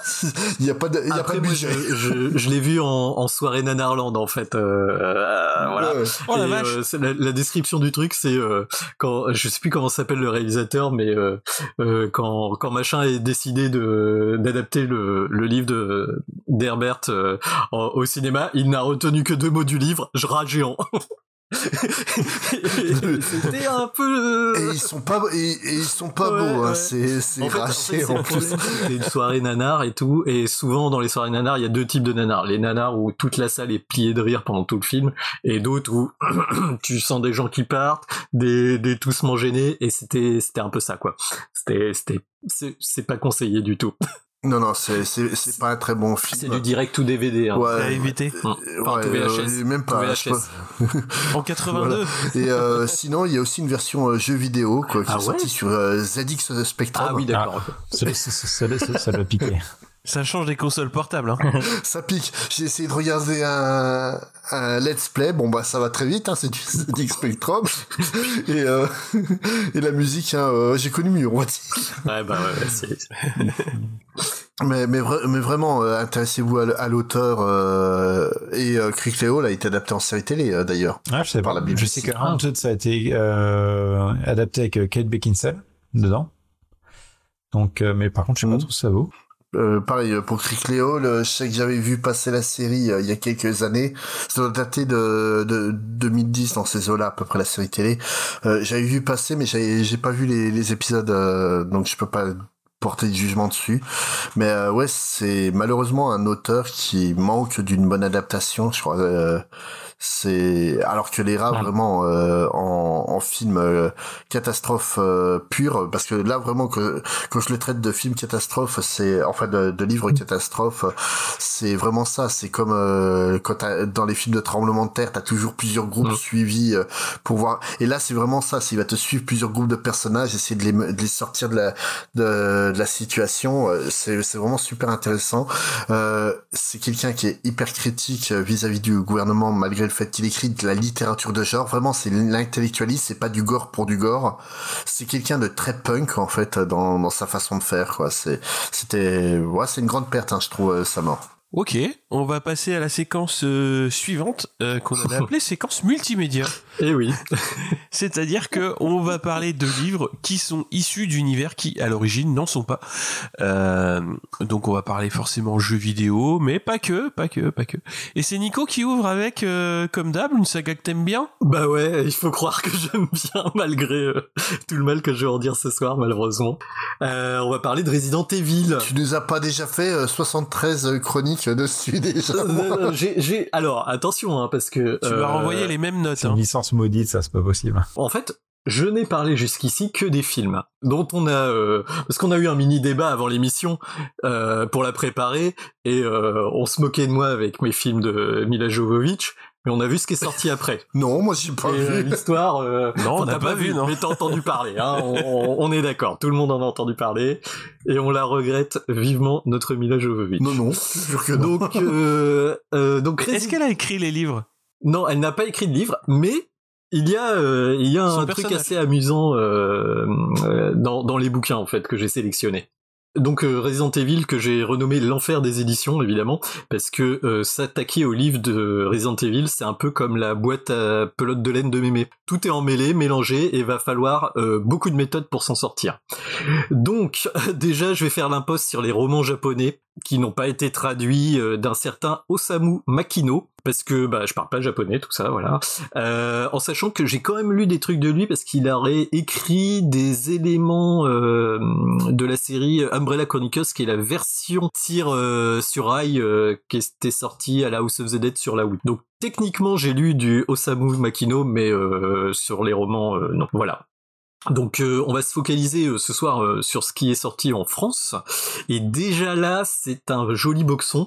Si vous allez en librairie aujourd'hui, vous allez trouver des éditions modernes. En fait, c'est publié par Brajlon sous la collection Milady. Donc pour ceux qui connaissent pas la collection Milady, c'est la collection Bitlit de Brajlon, c'est-à-dire, euh, on va dire euh, ça, on va définir ça comme du fantastique genré pour adolescentes, un peu comme on en a parlé tout à l'heure à la Twilight.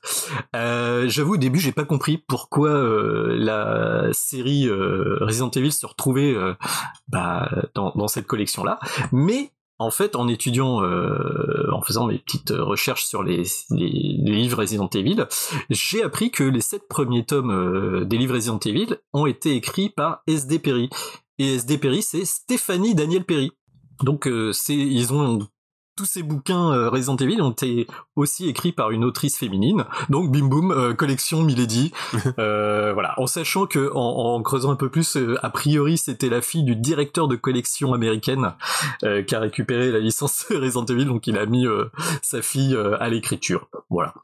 Euh, bon. C'est bien ou pas? Oui, j'ai du mal à savoir si c'est une recommandation ou J'y vais, j'y vais, j'y vais. Non mais faut que j'explique parce que attends, j'ai Il essaie de se Le justifier. là. contexte est énorme. C'est un bouquin lui-même. le, le truc est presque plus drôle que de lire les bouquins effectivement. Donc euh, donc euh, bah voilà, je, je vous connais, hein, vous êtes un peu comme moi, euh, vous voulez pas les les, les bouquins euh, Brajlon avec les petites couvertures classieuses. On a un petit logo, un fond qui fait peur, ça fait collection, euh, tu le mets sur ton étagère, t'as un visuel bien régulier, c'est limite sérieux en fait. Hein. Si tu lis pas que c'est Resident Evil, t'as l'impression que c'est des vrais des vrais livres. non non, vous ce que vous voulez, c'est le c'est le petit le petit livre sale. Allez viens, on va aller on va aller au fond du bouquiniste d'occasion. Retrouver évidemment nos amis du fleuve noir euh, qui, qui, qui, sont eux les, les champions. On va le voir plus tard sur une autre collection qu'ils ont sorti, mais euh, eux, euh, les couvertures, ils, ils savent ce qu'ils font quoi. Parce que euh, quand tu penses euh, à Resident Evil, en fait, tu penses euh, au jeu qui a révolutionné l'horreur en jeu vidéo, l'ambiance, la technique irréprochable, et surtout les pubs dégueulasses dans les magazines pour les jeux PlayStation. Et oui, vous savez, ces espèces de collages en CGI pourri. Alors c'est même plus de l'Uncanny Valley à ce niveau-là, c'est de la poupée de cire euh. Euh, Il y a des logos immondes dans tous les sens, des poses qui riment à rien, euh, les, les bras sont trop gros, enfin bon voilà quoi. Et, et c'est ça qu'on veut, et c'est exactement ça que va nous offrir Fleuve Noir. Donc euh, merci Fleuve Noir de nous offrir des, des, des couvertures toujours euh, original et absolument immole. Oui, de très bon goût. Ah mais là, là en fait, ce qui est vraiment bien, c'est que euh, bon bah ils ont fait euh, d'autres couvertures avec vraiment des dessins détaillés, mal fichus et tout, mais là ils ont vraiment repris cette esthétique qu'on avait en 95 quand on ouvrait son joypad. Quoi. Ah, je regarde, c'est vraiment dégueulasse. Ah ouais ouais, c'est vraiment dégueulasse. Et en sachant qu'ils ont un peu perdu la main sur la fin parce que ils ont ils ont pris des vrais dessinateurs qui faisaient vraiment des têtes de zombies moins bien quoi. Bref, donc elle elle a fait les sept premiers tomes et après il y a un, un autre auteur qui a, qui a, pris le relais qui s'appelle De Candido euh, à partir du tome 8 parce que en fait euh, bah je les ai pas lus euh, parce que c'est des novelisations des films. Donc euh, c'était pas intéressant en plus les couvertures c'est nul, c'est les affiches des films donc euh, on s'en fout. Euh, en sachant que ça quand même a priori j'ai quand même lu des petites critiques, ça étoffe un peu plus le background du film, on va suivre un peu plus le trait du premier film je spoil rien, mais en gros, euh, voilà, euh, on, on, va avoir un peu plus de détails sur euh, peut-être des scènes coupées du film, je ne sais pas. Bah, ça a l'air vachement bien parce que quand même, ce que j'ai trouvé, oui. les frais de port sont plus chers que le livre. ah oui, oui, non, non, ah, non, non, non, non, non. si, si, si, en suivant cette émission, vous dites, je lirai bien Resident Evil parce que je vais vous en conseiller quand même. Bah, je, je, suis sur Rakuten, je suis désolé, ils ont quasiment 5 sur 5 à, où c'est que des, des gens bizarres qui les notent. c'est Nico.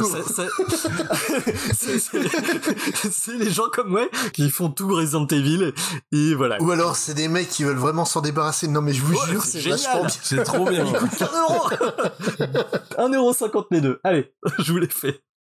Donc voilà, on va revenir à notre frise historique de l'enfer. Donc on a les livres 1 et 2 ça va reprendre les deux premiers jeux. 1 et 3, pardon. 1 et 3 reprennent les deux premiers jeux. Donc euh, là, c'est simple, euh, voilà quoi.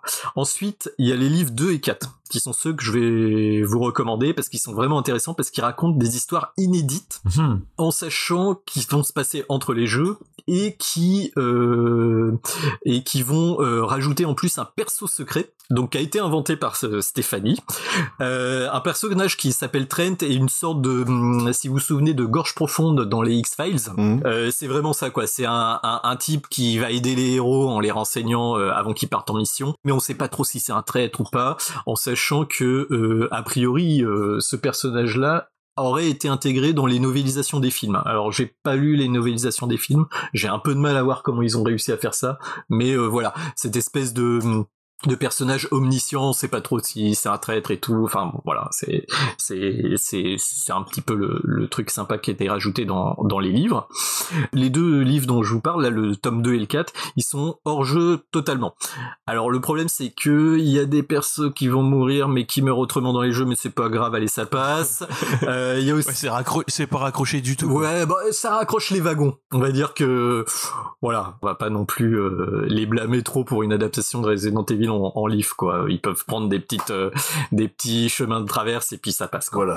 C'est comme Bobby qui est qui ressuscite dans Dallas mais qui est toujours mort dans Côte Ouest. On fait ce qu'on peut quoi, comme on peut. Ah mais tu as une ouais, connaissance de Dallas et de Côte Ouest qui m'étonne là. Ma mère était était très très fan de Dallas mais, et Côte alors, Ouest. je ne savais même pas que c'était lié en fait les deux séries. Si si, c'est des spin-offs mais bon. On, on, on, va pas dériver là-dessus mais Quoi? On parle de trucs qui font peur. Franchement, Dallas.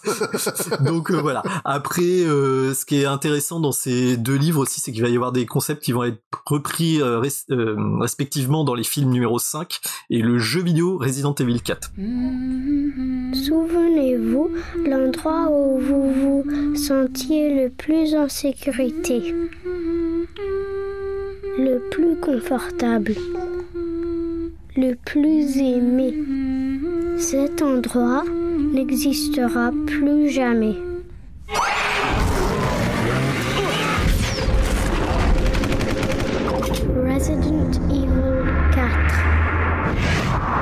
Je vous dis vraiment c'est l'enfer à suivre hein, cette série. On a aussi après euh, les livres 2 et 4 euh, deux livres qui vont reprendre Nemesis et Code Veronica donc le 3 et le 4, enfin le 3.5 Code Veronica et euh, qui reprennent le même titre que le jeu. Donc ça c'est pas mal parce que les autres euh, c'est des titres t'as l'impression que tu vas lire autre chose et en fait tu te retrouves à lire le script de Resident Evil 1. Euh, voilà, euh, le tome 7 s'appelle Zero Hour donc c'est la novélisation de Resident 0 sachant que je l'ai pas lu non plus celui-là parce que la couve est juste classique. En fait c'est un œil vert avec les chiens zombies du premier. Euh, et c'est le pire épisode des, des jeux selon moi, donc euh, j'avais pas du tout envie de me, me taper ça. Donc il faut que la couve soit moche pour que tu ailles le chercher. C'est ça, apparemment, ouais. C'est ça. Alors malheureusement, en fait, tu, tu, enfin, je- sur ma bibliothèque, en fait, il m'en manquait un. C'était celui-là. Et il était à 1 euro chez Bookoff, donc je l'ai quand même acheté sans jamais l'ouvrir. Mais euh, au moins ma Je collection. est pense que la palme, c'est quand même le tome 2, le cirque de Caliban. Je pense que la 6. La crique. La crique, pardon. Ouais, la Ouais, crique ouais. Je, je sais pas qui a fait Ah la oui, oui, couverture. c'est, c'est, c'est, je, je pense que c'est ma préférée, euh, Elle est, slash elle la est- pire. elle est énorme. Ouais, elle est énorme. Ouais, le, Je- le personnage est pas bien intégré au truc. Enfin, c'est, c'est génial. On, on dirait un montage fait par moi, bourré. Ouais, ouais, c'est, mais ça fait très, euh, oui, ou une image générée, euh, voilà, c'est, c'est, c'est le nouveau truc de cet été, une image générée par IA, et tu mets euh, couverture enfin, pub moche pour un jeu PlayStation des années 90, Hmm. et t'as, t'as ça qui sort, quoi, c'est, c'est certain. Donc je vais pas trop vous spoiler les Ah ouais. intrigues non plus, hein, parce que les livres 2 et 4, euh, c'est ceux qu'il faut lire. Euh, quand on est euh, fan hardcore un peu mou du bub de la série, hein, euh, voilà. Moi j'ai acheté les mangas érotiques aussi, hein, faut le savoir. Euh, Enfin semi-érotiques. Déviant jusqu'au bout, quoi. C'est pour ça qu'il s'entend avec Je croyais qu'on, euh, je croyais qu'on gardait le sujet pour la fin de l'émission. voilà. Non mais ouais bah je, je, je mets je mets tout dans la poubelle Resident Evil. Euh, voilà, mais juste un minimum. Donc euh, pour, pour pas trop vous déflorer l'intrigue, euh, voilà, euh, pour 2 euros vous avez les deux tomes euh, et ça prend une heure à lire. hein.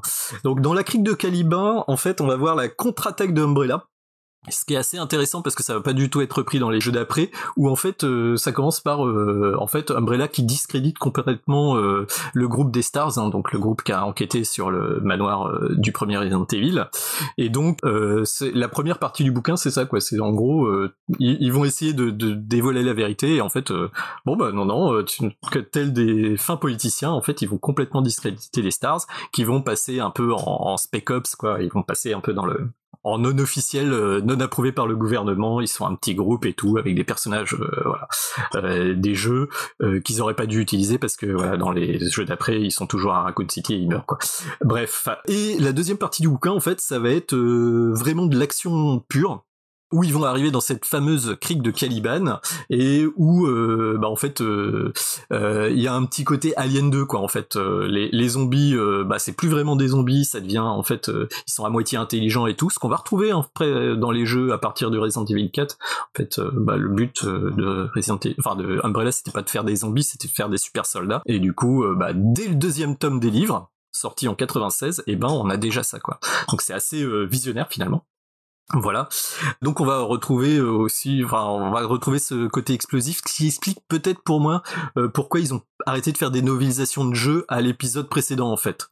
Ils sont arrêtés au 3 et en fait euh, bah, vu que les anciens tomes ressemblaient trop à Resident Evil 4, 5, 6, euh, bon, ils ont décidé d'arrêter ça quoi. Euh, le deuxième c'est les portes de l'enfer, aux, aux portes de l'enfer, pardon, pas, pas les portes de l'enfer. On est sur l'idée du cinquième film dont je vous avais parlé euh, il y a quelques années, où en fait les héros vont se retrouver dans un laboratoire de test Umbrella, en sachant que le livre a un côté très jeu vidéo. En gros, ils vont attaquer euh, un laboratoire de test, et en fait chaque euh, lieu qu'ils vont visiter en fait sont des reproductions de lieux connus, et ils vont devoir passer des niveaux en fait, comme dans un jeu vidéo ultra classique, ou peut-être une inspiration un peu à l'assaut mais pas Assaut 1, hein, les suivants où euh, les, les personnages vont passer de pièce en pièce, et puis bon, bah, il y a des, des héros qui meurent, des héros qui survivent, euh, voilà quoi. Il est moins intéressant que Caliban, mais bon, ça, ça, vous, ça vous remplit un petit voyage en train euh, sans trop de problèmes, voilà. Bon, bah, c'est tout ce que j'avais à dire en fait sur euh, les bouquins Resident Evil. Mais du coup, tu, re- tu recommandes Je les recommande petite- vraiment pour les fans de Resident Evil. Parce que euh, si, si vous avez aucun intérêt pour Resident Evil, euh, vous infligez pas ça. si vous avez loupé des épisodes, vous avez pas envie de les faire en jeu vidéo, vous avez envie de voir le résumé en une heure et demie, bah vous pouvez lire les livres euh, novélisation. Ça fait tout à fait le job. Et si vous avez envie d'aller un peu plus loin dans l'univers, quoi, si vous êtes du genre à acheter des mangas et euh, à regarder euh, les, films animés en, CGI et tout ça, et ben euh, finalement c'est un bon produits dérivés, on va dire. Moi, le truc que, je trouve cool euh, d'un point de vue marketing, euh, c'est de te donner l'impression d'être infecté par le virus en te faisant saigner des yeux, quoi. Ah mais, mais alors moi, moi clairement à la base je les ai achetés pour ça hein, parce que j'ai vu ces couvertures mais je me suis dit mais c'est pas Alors, possible pour, quoi. pour information, c'est vraiment les couvertures américaines. Hein. C'est euh, c'est pas Ah oui, Nord oui. qui est merdé. Hein. Oui ouais alors euh, ouais. Après Brajeune ils ont fait un truc propre. Donc euh, voilà, la classe à la française, s'il te plaît. Ouais, mais c'est moins fun. Ouais, mais d'un côté, ça Ah perd, ouais, voilà, ouais, ouais. Ça, ça perd tout l'intérêt. Oui, hein. oui, euh, clairement, c'est pas du tout des bouquins qui se prennent au sérieux. hein. Euh, voilà, euh, faut être clair, euh, ça pète de partout, il y a des morts toutes les deux pages. euh, Enfin voilà quoi. euh, voilà. Après, c'est pas de l'angoisse hein, non plus. Hein, vous allez pas, euh, voilà, c'est pas pour frissonner, euh, comme tu disais euh, Gizmo tout à l'heure euh, sous la couette. euh, non, non, c'est pour avoir un bon truc, un peu festif, hein, on va dire. Voilà. Ouais, et, et donc, à part les couvertures, il y a rien qui fait peur dedans? Si un zombie qui mâchouille des entrailles, ça fait peur, ça fait peur, quand même. Allez, on va, on va lui accorder ça quand même. Co- Comme je disais en, dé- en préambule, il y a l'intention. Oui, C'est oui, oui. peut-être raté, mais il y a Oui. au moins l'intention. Et puis, enfin, Ah bah, l'intention, tu l'as à la couverture, là. la, la- la Stéphanie, elle en a quand même écrit 7, donc je pense qu'elle s'est quand même bien euh, intégrée à l'univers. Elle, euh, elle a eu pas mal de licences. Hein. J'ai vu, elle a fait du Star Trek, elle a fait Uncharted. et- Ah. Bon, Voilà. Mais c'est son père qui est à la maison d'édition il faut aussi. bien occuper sa fille. C'est pas faux, mais euh, au final, ça se lit, hein, franchement. C'est c'est juste qu'aux États-Unis, en fait, il y a une grosse mode des, des novélisations de- d'un peu tout Ouais, et oui. n'importe quoi. Et en fait, on a beaucoup d'auteurs qui vont vivre principalement en novélisant n'importe quoi euh, de tous les côtés. Euh, parfois des, des trucs très bien, hein, euh, ou enfin très bien. Disons que euh, des, des licences Toute proportion où il y a des quoi. trucs très bien. Voilà.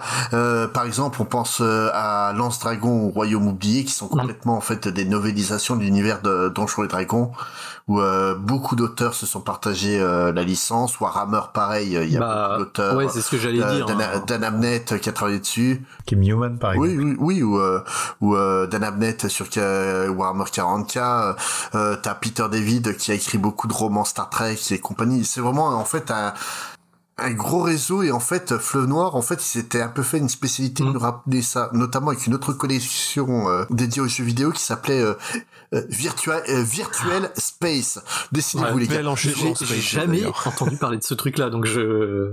non non mais Vas-y, vas-y. mais déjà pour pour le nom Virtual Ouais. Space non soit Virtual Space soit espace virtuel mais pas ça s'il vous plaît déjà donc euh, Virtual Space c'est une euh, c'est une série qui était censée euh, donc euh, prendre des, des novélisations de gros succès du jeu vidéo donc euh, surtout du jeu vidéo na- narratif ce qui explique la présence de Doom 1 et 2 dans la collection Alors, ouais, faut savoir que, alors je sais pas si t'en parles, mais la chaîne YouTube de Canard PC, il y a des journalistes de Canard PC qui faisaient un club de lecture. Euh, et du coup on peut retrouver sur euh, en replay sur YouTube et il te lit le premier tome de Doom. C'est Louis Ferdinand Sedum qui fait ça et c'est mais c'est tellement drôle quoi. Vraiment, euh, le lisez pas. vous allez sur la chaîne de Canard PC, vous regardez ça, mais c'est hilarant quoi. Non, C'est ah non, vraiment mais, euh, très très drôle. Mais, mais en fait, cette collection, pourquoi t'en as pas entendu parler? Parce que elle a tellement bien marché qu'elle s'est arrêtée au bout de six, six bouquins. Ah, Euh, et il y ils en a nous ont fait arrêté quoi plus tôt, alors hein. Donc en fait, ils ont fait donc Doom 1 et 2 qui ont été écrits par David. Ah bah Et oui. il y a pas de, c'est pas moi qui se donne, hein, David. Ah bah Hugh. C'est chiant à prononcer comme nom, sérieusement. Il y a eu euh, deux aventures de Tex Murphy, donc euh, le, le détective privé héros de Under Killing Moon, Ah. donc un des deux bouquins, et The Pandora Directive, qui était donc le deuxième jeu, par Aaron Connors, qui était en plus scénariste sur euh, The Pandora Directive. For thousands of years, an unspeakable evil has waited in the shadows. Now, in the dark days of the 21st century, the waiting period is nearly complete.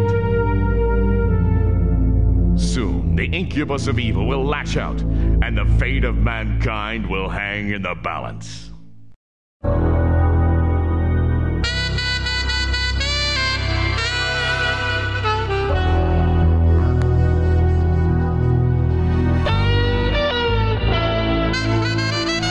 Meanwhile, Tex Murphy, the hero of Mean Streets and Martian Memorandum, aimlessly wanders above the streets of San Francisco in his speeder. Out of work and broke, Tex searches for a change to the string of bad luck that continually haunts him. But his path leads him back to a shabby office in a rundown part of town.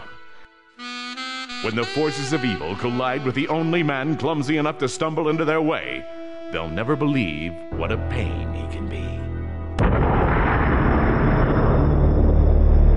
Under a Killing Moon, coming to a software outlet near you. Bon, ça, ça peut être intéressant. Et euh, c'est des novélisations, donc c'est pas spécialement bien écrit, mais ça, ça fait le taf. Et puis, euh, les, les, pour ceux qui connaissent pas euh, Tex Murphy, euh, donc les euh, Under Killing Moon, c'est donc euh, un détective des années 40, mais qui vit en 2040.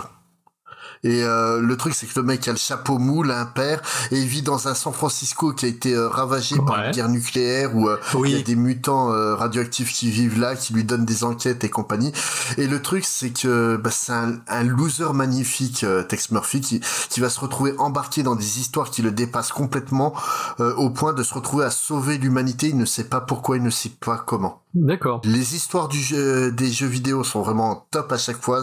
Les personnages sont hyper attachants. C'était des jeux en FMV. FMV, ouais. Le gameplay, c'est, disons que même à Gua- à Guantanamo, ils ont pas voulu donner ça aux, aux prisonniers. C'est une horreur. En fait, pour se déplacer, euh, en t'as des parties où en point and click, ce qui paraît logique euh, vu le style de jeu dont je parle, mais t'as des parties en fait où tu te déplaces dans un environnement en 3D. Et donc, euh, c'est des jeux euh, PC. Donc, on se dit, bah, clavier pour euh, bouger et euh, la souris pour euh, diriger. Logique. Ah oui, mais non. Mais non. Pas dans les années 90. Non, alors eux, pour avancer, il fallait que tu lances ta souris très loin en avant, que tu appuies sur espace pour l'arrêter, le freiner comme tu pouvais. C'était une épreuve de force, ce jeu. D'accord. Mais, mais c'est des super jeux et euh, les deux bouquins de Aaron Connors sont pas si mal que ça. C'est pas de la grande littérature, mais ça, sur une plage tranquillement, tu passes un, un petit moment agréable. mais on va en revenir au bouquin qui nous intéresse parce qu'il y a quand même deux, euh, deux jeux euh, qui lorgnent du côté de l'horreur. Donc, euh, Descente aux enfers, tiré du jet L, a Cyberpunk Thriller. You don't know who I am, but I know are. I know whether you've been good or bad. I'm Mr. Beautiful. I'm in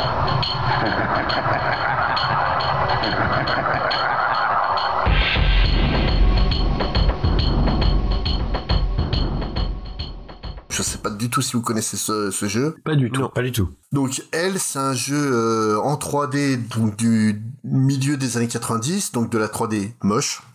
Oui, à la Duke Nukem. Euh, encore en dessous. D'accord. Encore ok. en dessous, comment 2D, c'est- vraiment, euh, c'est vraiment euh, bien bien dégueulasse graphiquement. hein. Ça picote les yeux euh, comme il faut. Et euh, en fait, elle, c'est donc euh, dans un monde euh, où il y a euh, plus ou moins un dictateur. Si tu commets des choses euh, mauvaises vis-à-vis du gouvernement, tu te retrouves euh, projeté en enfer. D'accord. En fait, on va découvrir au fur et à mesure du jeu que l'enfer est en fait une réalité virtuelle. Et donc tu vas te retrouver à détruire, euh, essayer de détruire le virtuel Satan. C'est euh, Ok, ouais. le, le jeu euh, est pas spécialement marquant, c'est c'était pas spécialement bon. Le seul truc positif à retenir, c'est c'était les voix digitalisées où t'avais Dennis Hopper Qui avait des, oui, des, des trucs à payer. qui, qui, oui, qui avait des impôts, Oui. voilà. Grace Jones qui était là aussi. Et Stéphanie Seymour, donc la l'ex-femme de, de Axel Rose. Ah. Et euh, la magnifique euh, euh, madame qui est dans les clips de Don't Cry et, et November Rain. Et le truc, c'est que ça aurait pu donner un très très bon jeu en, en FMV, puis ça donne juste un jeu médiocre en 3D. Ça- Ah ouais, ouais. pour, pour donner une idée de la 3D, c'est un peu comme Gabriel Knight 3. Bah, bah, je vois que c'est sorti sur 3DO, donc déjà, ça, Ouais. euh, voilà, on en avait parlé pendant le podcast Saturn. euh, Faut, faut, non, faut, faut, faut pas toucher à ça. Là, le, le bouquin, il est écrit par euh, Chet Williamson, qui est donc euh, surtout connu pour ses novelisations autour de, de Donjons et Dragons, notamment dans Les Royaumes oubliés et Dragonlance. Donc, euh, mais et euh, franchement, c'est un bouquin oubliable. Bah, le, le concept a l'air rigolo quand même. euh, Enfin, c'est c'est complètement what the fuck et ça sort de l'esprit malade. Ah ben, euh, voilà, mais Ouais, non, non, l'idée est très bonne, l'exécution. Voilà. euh, Un peu moins, quoi, tu peux le ça dire. peut être fun, quoi. On peut se dire, euh, ah ouais. En, en fait, le problème, c'est qu'ils ont voulu mettre trop de trucs dedans. Ouais. L'idée de Oui, on sent, on sent le boogie, le, le, bou- et, et, euh, ça passe très très très mal en fait. Euh, à- Après à lire pareil, hein, c'est comme pour euh, pour Doom et puis euh, les Tex Murphy, ça se lit ça se lit bien. Les six bouquins de façon se lisent très très bien sans problème. celui, celui qui m'intéresse plus particulièrement en fait, c'est le septième invité par Mathieu Di Costello. Ah oui. Qui est tout d'abord euh, bah, parce que The Seven Guest, le jeu qu'il a- qu'il adapte, c'est un des jeux les plus importants de ma carrière de joueur. C'est euh, vraiment vraiment euh, ce jeu-là, euh, c'est la première fois que j'ai joué à un jeu euh, avec bah, de, la, de la vidéo dedans, quoi, du, du FMV. C'est d'ailleurs un des premiers jeux à faire ça. Pour ceux qui ne connaissent pas, c'est un jeu un peu dans la lignée des Myst, même s'il a précédé Myst de, de quelques mois en fait. Donc c'est un jeu, on va se déplacer dans des environnements en 3D euh, précalculés et on va résoudre des énigmes qui vont raconter une histoire euh, au fur et à mesure. Six guests were invited one night. Their screams, the only noise. Blood inside the library, blood right up the hall, dripping down the attic stairs. Hey, guests, try not to fall. Nobody came out that night. Not one was ever seen.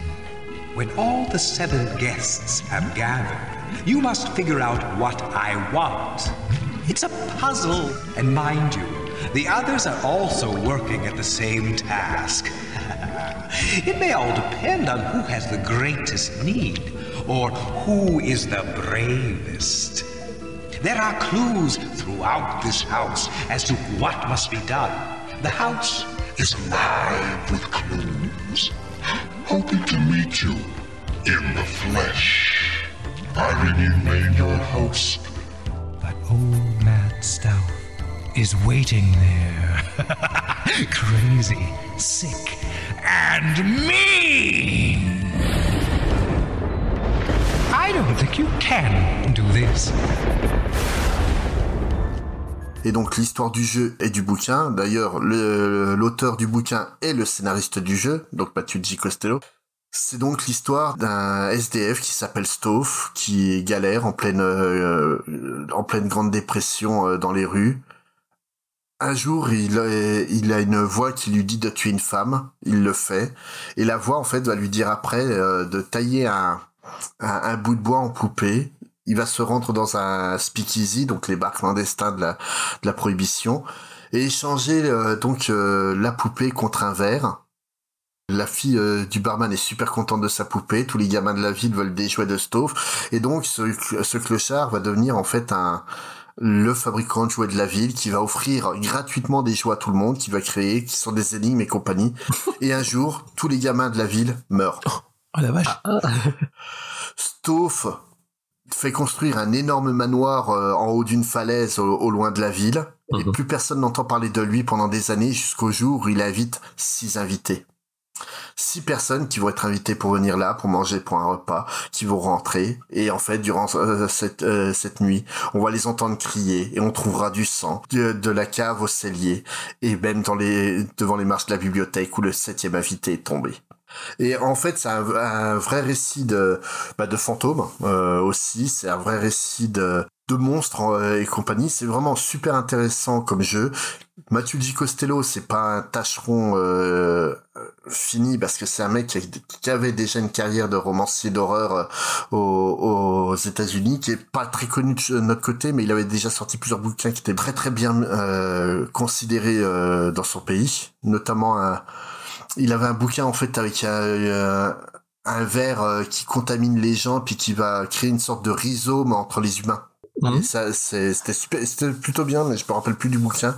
Mais euh, ce bouquin-là, je le trouve sympa, euh, mais bon, j'ai l'amour du jeu avec. Après, après, euh, clairement dans tous les jeux, dans tous les jeux dont t'as parlé, effectivement, euh, The Seven Guest c'est quand même le truc qui se qui, se prête le s'adapte mieux, le euh, mieux ouais. en, en, en, en adaptation en, en Quoi, livre évidemment parce que ah mais mais franchement euh, franchement vous vous abonnez à la chaîne de Canard PC vous regardez ça c'est c'est hilarant quoi. C'est d'une bêtise en fait t'as t'as t'as vraiment l'impression que c'est écrit par un fan de Doom.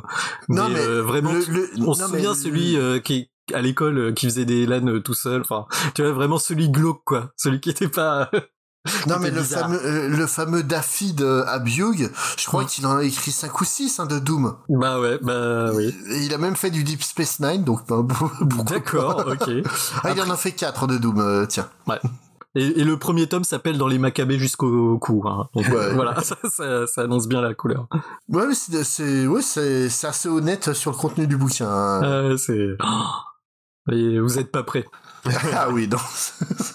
C'était très drôle euh, cette collection, mais je conseille vraiment, euh, ouais, les, les, les, en dehors de Doom, euh, bah, je conseille les 6 hein, parce que ça vaut le coup. C'est une collection qui est facile à faire et qui coûte pas très cher. cher. Alors, si si, ils sont à 20, ils sont minimum à 20 balles les les Doom. Hein. Oh putain. Ouais, ouais. C'est le pire du lot. Ouais, 20 balles pour. Ouais, mais c'est le plus culte en même temps. ouais. Mais euh, mais vraiment ouais les les deux Tex Murphy et puis euh, elle parce que c'est c'est Oui, curieux. Ça- c'est c'est pas bon mais ça reste curieux et euh, Seven Guest qui est qui est correct, qui a un bouquin euh, moyen quoi mais qui est vraiment voilà, si vous aimez le jeu, c'est un ouais qui adapte un excellent produit quoi. Alors, on, Space on enchaîne avec euh, la sélection que tu avais faite autour de Clive Barker. Ouais, pas de souci. Donc euh, Clive Barker, pourquoi il est dans cette sélection euh, de multimédia adaptation Ouais, multimédia? C'est parce que parce que c'est pas en fait qu'un romancier d'horreur, c'est un vrai artiste de l'horreur. Mhm. Pour moi, en fait, il se rapprocherait plus d'un mec comme euh, Neil Gaiman où euh, vraiment euh, il, il travaille sur euh, plusieurs médiums différents et à chaque fois en fait ça donne un tout cohérent avec le bonhomme. Donc en fait, donc Clive Barker, c'est un Anglais, encore une fois, né à Liverpool en 1952, et euh, donc il est au- aussi réalisateur, auteur de théâtre et, et auteur de comics et peintre. Très jeune, il va s'intéresser aux auteurs classiques anglo-saxons et se prendre notamment de passion pour Edgar Allan Poe. On sent très bien en fait l'influence euh, du puits et du pendule sur son œuvre notamment. Il va commencer à écrire à l'âge de 14 ans et il va prendre en fait le chemin d'études littéraires. En 73, il va quitter Liverpool pour aller à Londres et il va créer en fait plusieurs compagnies de théâtre où il fera jouer ses propres pièces qu'il avait commencé déjà à écrire à, à Liverpool euh, à, à la fac. Et en fait, il va officier à tous les, les postes possibles. Il va être à la fois acteur, euh, metteur en scène. En fait, tout ce qu'il peut faire, il essaie de le faire réellement. Et c'est aussi à cette époque en fait qu'il va à écrire ce qu'on appelle les- le, le livre de sang. Donc c'est plusieurs recueils de nouvelles qui sont euh, bah, assez cultes quand même, qui vraiment pour moi euh, c'est pour moi son œuvre euh, principale parce que c'est par là que je l'ai connu. Tu l'as connu puis via les comics ou par les livres? En, en fait, j'ai vraiment connu par euh, par ces recueils de nouvelles euh, quand je devais avoir 12-13 ans à peu près. Oh, sympa. voilà, voilà. Alors, bah, je m'intéressais beaucoup à l'horreur à l'époque, hein, donc euh, et euh, vraiment c'était intrigant. Donc le livre Mm. de sang, pour expliquer, c'est donc plusieurs nouvelles qui sont toutes liées par un fait précis. C'est que donc en fait la première nouvelle raconte l'histoire d'un d'un escroc qui veut se faire passer pour un médium et en fait les morts en ont marre que le, le type se fout de leur gueule donc ils décident de raconter leur- leurs propres histoires euh, à travers lui en fait en, en écrivant sur son corps en lettres de sang D'accord. et en fait, c'est vraiment de la, de la- il se trouve prend de la scarification de tous les côtés et chaque histoire euh, est un testament, est un testament des, des morts, quoi. Et euh, euh, rien que le concept est complètement fou, quoi. Bon, savoir que Clive est un adepte de sadomasochisme, hein, donc euh, à la base. hein. Bah il est, oui oui, enfin il, il utilise beaucoup cette imagerie. Euh, euh, J'avais lu que en fait il avait, enfin il, s'était retrouvé voilà dans sa jeunesse dans un club SM et ça lui, enfin au- au-delà de ses préférences et ça lui c'est vraiment une esthétique euh, qui lui a euh, immédiatement plu et qu'il a réutilisé dans dans ses alors livres mais aussi euh, BD euh, c'est c'est évident quoi c'est Et puis dans ses films. et, et les films évidemment Euh, on revenir à son histoire. Donc, à, à- dix ans après, euh, donc, euh, il va sortir son premier roman, Le Jeu de la damnation, qui va vraiment la- l'asseoir définitivement comme une valeur euh, de la littérature et un des fers de lance du mouvement splatterpunk. Est-ce que vous savez ce que c'est? Non, vas-y, dis. vas-y définis-nous le splatterpunk Donc en fait, le splatterpunk, c'est un mouvement de modernisation de l'horreur et du fantastique qui, est- qui a débuté au milieu des années 70 en fait. Où euh, tout simplement, euh, comme je disais tout à l'heure avec euh, James Herbert, où il- lui il prend le, le concept du gore et en fait il va l'intellectualiser, tout comme euh, Romero aussi. En fait, le euh, ce mouvement, il va s'orienter vers un côté très punk avec le nihilisme euh, Mmh. le plus absolu de la, la culture punk et va présenter en fait des personnages qui sont à la fois plus sombres et torturés euh, qu'avant tout en les projetant dans des univers plus crus et vi- et violents. En fait, c'est c'est les personnages principaux, loin d'être des héros qui vont s'en sortir à la fin, c'est des anti-héros qui vont se retrouver encore plus dégommés euh, qu'ils le sont euh, au début, quoi. Et euh, ce mouvement, c'est ça va inspirer aussi beaucoup d'auteurs hors horreur et fantastique. Les deux noms les plus célèbres euh, qui s'inspirent cl- clairement du, du splatterpunk, c'est Bret Easton Ellis et, et Chuck Palahniuk. D'accord, ok. Donc euh, voilà, c'est vraiment en fait prendre le le bah c'est de l'écriture punk quoi. Euh, D'un côté, euh, une, Virginie Despentes en France pourrait quasiment euh, s'associer à, à, à cette Mhm. idée quoi. Mais c'est vrai que ouais, en plus, enfin c'est, enfin.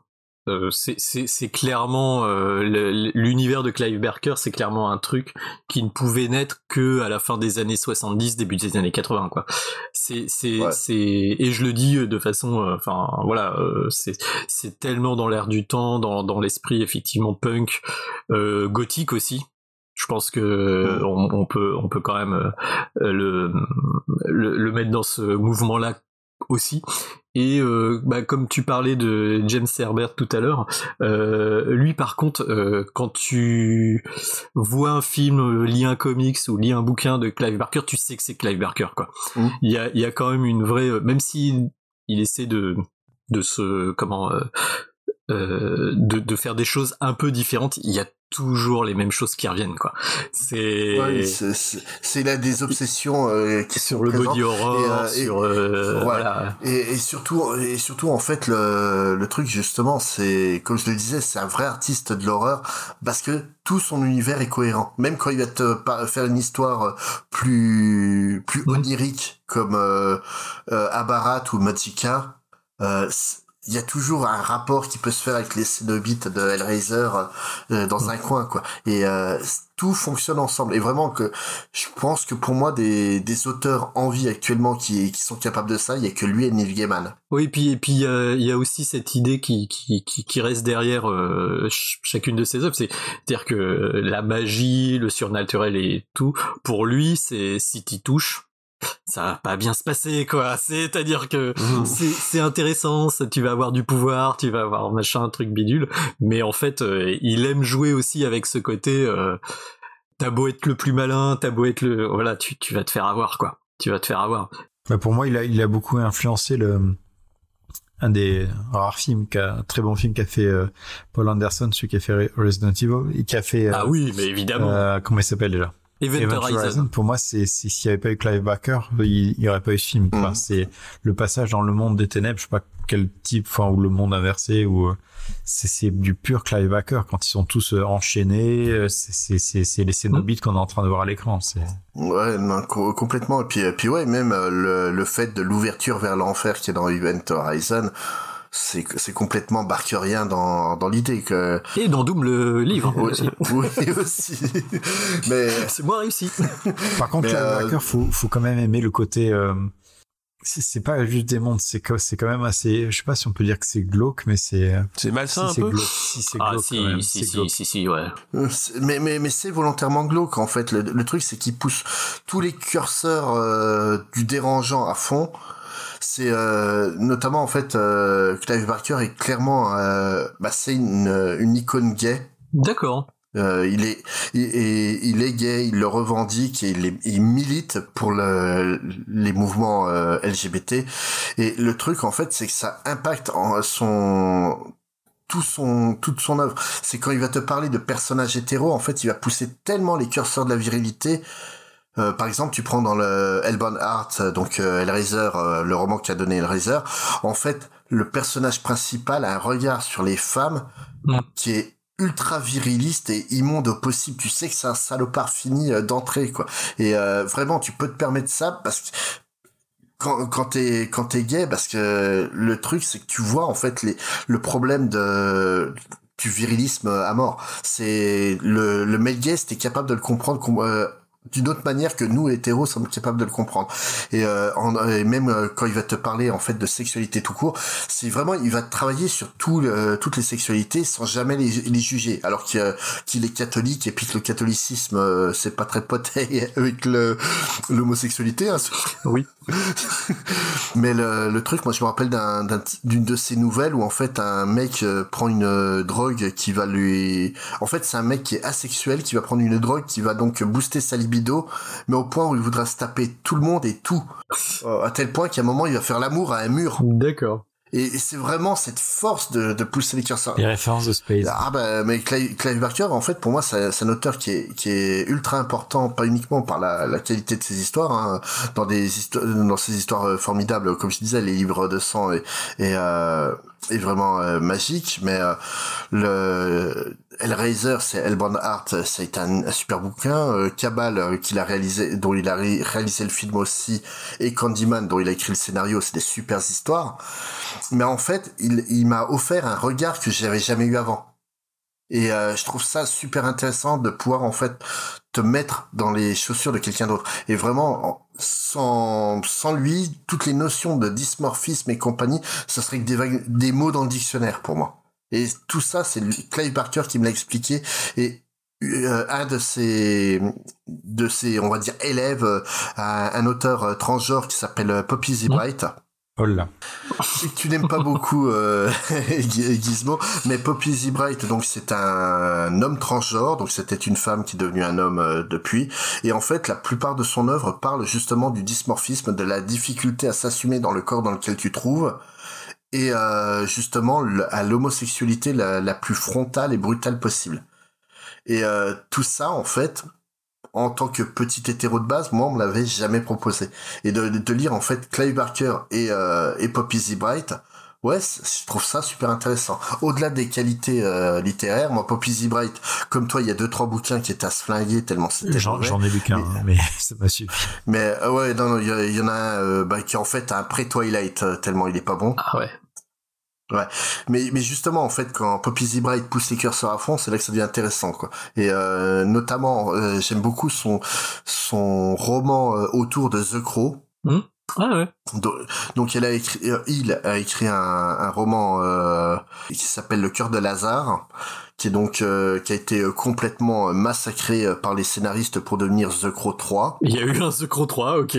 Oh la vache. Euh, Il y, a- il y en Oh a la même vache. 5. Arrêtez les mecs. Déjà le 2 c'était pas possible donc. euh, Le 3 est pas mal, hein, le 3 est pas mal. Le, bah, le 3 en fait t'as une histoire qui est bien euh, qui est intéressante mais qui est beaucoup plus intéressante en fait dans le cœur de C'est avec la prison, je crois. Euh, ouais, c'est en fait un, un type qui est accusé du meurtre de, de sa fiancée et euh, qui donc va va revenir euh, à la vie pour trouver le vrai coupable euh, euh, du meurtre et euh, venger sa propre mort à lui. Et mais dans le cœur de Lazare, la différence c'est que le personnage euh, c'est pas sa fiancée, c'est son fiancé. D'accord. Euh, ce sont euh, un couple homosexuel et euh, justement il y a toute une, une partie sur le tout un traitement en fait de la de l'homosexualité euh, bah, de la de toute la répression qu'il y a eu autour dans dans le bouquin que étrangement Hollywood s'est dit tiens tout ça on va enlever. Oui. Enfin Hollywood c'est euh, ouais c'est euh, c'est le quartier au bout d'un Ah non, c'est truc Hollywood. parce qu'il est jamais sorti au cinéma. euh, Euh, si si. c'est un- Ah, le Crow 3 trois. il est sorti. Ah au oui, avec Ah, la Kirsten. Dunst euh, au, Ah. au casting. Hein, euh. D'accord. Non, non, ok. c'est non, c'est Non, mais il est pas mal le film. non, hein. c'était un vrai film. Hein, euh. autant, autant le 4. euh, Bon, après, quand il y a John Connor, quand il y a John Connor qui fait son. Ça- ça, c'est le fait- 4. C'était pourri. C'est le 4. hein. Euh, t'as John Connor, t'as euh, David Boreanaz, euh, Ah. enfin euh, John Connor, Ed- Edward Furlong, hein, Oui oui oui. euh, Edward Furlong, David Boreanaz, t'as Tara Reid qui joue dedans. Tu vends de la Tu patate tu là. fais, hein. oh, ça sent mauvais. Ah. Shark, Sharknado. Et t'as euh, Danny Trejo qui joue, euh, qui joue aussi dedans. Tu fais, oh, c'est bien. Ah, le- le, seul, le seul truc, les deux seuls trucs positifs euh, du film, c'est que ben Danny Trejo euh, et Danny Trejo, donc qui est toujours bien, et que Eman- Emmanuel Shriti reste la plus belle femme du monde à mes yeux. Point. D'accord. Mais sinon, oubliez le film. Ouais, voilà. Ouais, bah, Enfin, il est pas passé dans des salles proches de chez moi, je pense. Non. Euh, mais, voilà. justement, hein, pour en revenir à, à Clive Barker, ne serait-ce que l'iconographie de, de The Crow, en fait, elle doit beaucoup au mouvement splatterpunk euh, et, et à Mhm. Clive Barker. Le côté euh, néo-gothique avec euh, moitié punk, moitié gothique, le côté fantastique et compagnie. Tout ça, ça aurait pu euh, apparaître dans l'univers de Barker en version beaucoup plus trash, quoi. Oui, c'est quand même The Crow, c'est quand même vachement moins trash. euh, Enfin, Ouais. enfin, Enfin, si on veut un mélange entre Anne Rice et Clive Barker, peut-être que on peut parler de The Crow. Mais... Oui et non, parce que The Crow, euh, d'un point de vue moral, est beaucoup plus violent quand on connaît l'histoire qui est derrière The Crow. Donc euh, pour ça, il y a plusieurs années, Grey Pigeon et moi, on a fait un épisode de Comics Fair. Allez l'écouter, pas la peine qu'on se répète euh, plusieurs fois. Ça me fera des écoutes, c'est toujours ça. Mais euh, pour, et- mais en- pour en revenir en fait à Clive Barker, en fait, euh, comme tu disais, il y a une véritable euh, fascination pour le corps et sur la manière en fait dont de le détruire. Ouais, c'est C'est vraiment, il aime maltraiter euh, les corps dans ses histoires. Et il y a, il y a un côté, comme tu disais, euh, un peu catholique aussi de de- de- d'expiation des péchés par la douleur, par le truc. Il y a, il y a, il y a- il, il- il capte bien aussi ce côté un peu euh, Christique. Comment dire euh, Ouais, cri- vraiment christique, mais dans le façon le, le plus extrême du catho de certains euh, euh, catholicisme en fait. C'est Bah, fait, impressionnant. C'est même pas que du euh, du catholicisme, hein, c'est vraiment le fanatisme pur euh, pur et dur. Mm. Tu prends, il y a une de ces nouvelles euh, dans dans les euh, le livre de sang qui, doit s'appeler dans les dans les collines les cités, où en fait c'est deux deux villes qui tous les dix ans se se, se font euh, se font la guerre c'est c'est des villes en Europe de l'Est de mémoire Yougoslavie ou un truc comme ça et euh, justement deux touristes qui arrivent au moment pour découvrir ça et la, et la manière en, en fait dont euh, les deux villes se battent c'est que tous les habitants vont s'attacher les uns aux autres pour former des géants pour aller se, se taper dessus D'accord. Tu remarqueras que c'est original quand même. Oui. C'est une nouvelle technique de combat qu'on n'a pas encore C'est essayé. un- ri- rien que l'histoire, la manière dont il te parle de, de l'enchevêtrement des corps et compagnie, c'est c'est juste mais euh, tétanisant quoi. C'est c'est vraiment euh, c'est vraiment fou, euh, ne serait-ce déjà d'avoir que l'idée, mais la manière dont il le raconte est encore plus folle. Et euh, en fait, tout ça, c'est juste pour un- par fanatisme pur et dur, parce que tous les dix ans, faut qu'on le fasse. Tous les dix ans, faut qu'on meure euh, comme des cons, hommes, femmes et enfants, pour, pour faire ce géant, pour aller s'entretuer. Tout ça pour une gloriole ridicule. C'est vraiment, en fait, euh, c'est c'est c'est du fanatisme, que ce soit religieux, politique et compagnie. Euh, Sinon, notre euh, composante du corps, vraiment que je parlais tout à l'heure du du gars euh, du guédro qui se tapait les murs. Euh, Il y a aussi en fait une de ces nouvelles où euh, c'est un mec euh, où euh, ses mains, euh, bah, elles en ont marre euh, du, de la dictature exercée par la tête, donc elle décide de se rebeller. D'accord, mais c'est plus humoristique là du coup, non? Même pas. Même pas, même pas, non. Ça, Si tu finis par étrangler des c'est gens, vraiment, c'est beaucoup moins drôle. Ouais. C'est, euh, c'est en fait le mec qui est en train de se balader dans, dans la rue, sa main va décider d'attraper la main d'un étranger à côté puis de la serrer très fort. Il va il va faire l'amour à sa femme, vouloir la toucher, la main va décider de plus avoir aucune sensation. Et au fur et à mesure en fait, c'est les, les mains en fait qui décident réellement de se rebeller contre le cerveau. Et euh, c'est fou quoi. Ouais, c'est intéressant, c'est intéressant. Mais, mais vraiment, Clive Barker, si vous connaissez pas, ou si vous connaissez uniquement à travers euh, les films, et bah, Qui sont parfois très bien, ouais. ouais, bah, les deux premiers Hellraiser, moi je les, je les trouve euh, très bien. Oui, oui. Cabal, euh, la version Director's Cut est très cool. C'est tout au bout de la route, au-delà de la ville. Ne vous avisez jamais d'y aller, surtout la nuit. Avant que vous ne voyiez quoi que ce soit, ils sont déjà tous autour de vous. Avant même que vous ne sachiez ce qui se passe. Là-bas, quelque chose se reproduit. Il est déjà trop tard. On ne descend pas Et euh, bah, Candyman, euh, j'aime beaucoup, euh, j'aime beaucoup le premier. Les, les suites un peu moins, mais le Bah, premier- après, ouais, ouais. Bah, Hellraiser, le premier, est vraiment un film, euh, waouh. Je me souviens que ah bah tu, la, première, la première fois que tu le vois, tu te demandes ouais. Hein. Après, euh, oui, euh, ouais, tu, enfin, avec modération, hein, Clive Barker, parce qu'il a quand même vraiment une vision du monde qui est très sombre et qui a pas, enfin, faut, faut, faut pas se faire un marathon, marathon Hellraiser. Euh, euh, d'un coup. C'est quand même très spécial. Calmos. Ouais. ouais. mais mais j'ai hâte euh, justement de voir le le remake euh, qu'ils sont en train de faire. Bah il est sorti non? Euh, Je sais pas. Et... Où il va sortir dans peu de temps, mais. euh, C'est avec la nana qui joue dans Sense8, je crois. Ouais, c'est ça. Euh, donc pour jouer euh, Pinhead, c'est une femme transgenre. Mmh. Qui, qui reprend le rôle. D'accord. Et euh, mmh. bah, je trouve je trouve ça je trouve que c'est une excellente idée en fait de, de coller en fait des des acteurs. Euh... Ah puis c'est totalement ouais, non, c'est ça c'est ça c'est tellement dans l'idée. C'est fou qu'il qu'ils aient été obligés d'attendre 30 ans pour pouvoir euh, avoir le faire quoi quasiment. Mmh. Mmh. non j'ai hâte de voir euh, justement euh, ce qu'ils vont en faire exactement. Ouais il y a pas de date de sortie euh, justement annoncée c'est étonnant non. Non il y a pas de date? Ouais, je suis sur Allociné, j'ai vu pas de date de sortie, date de sortie inconnue. Avec Odessa Asia. Non, c'est Jamie, euh, je sais plus. Jamie Clayton. Voilà, c'est c'est elle qui va incarner euh, donc euh, Pinhead. Enfin, c'est une femme transgenre, euh, c'est une femme transgenre parfaite. Hein. Non, et puis euh, puis c'est une excellente actrice. En plus, dans Sense8, euh, je, la, je la trouve bouleversante dans Sense8. Là, dans un registre euh, plus intimidant, j'ai hâte de la voir, quoi. It's time. Greater delights await. We wish to see you proceed. Feed it. Their blood. Their pain. All for us. What is it you pray for?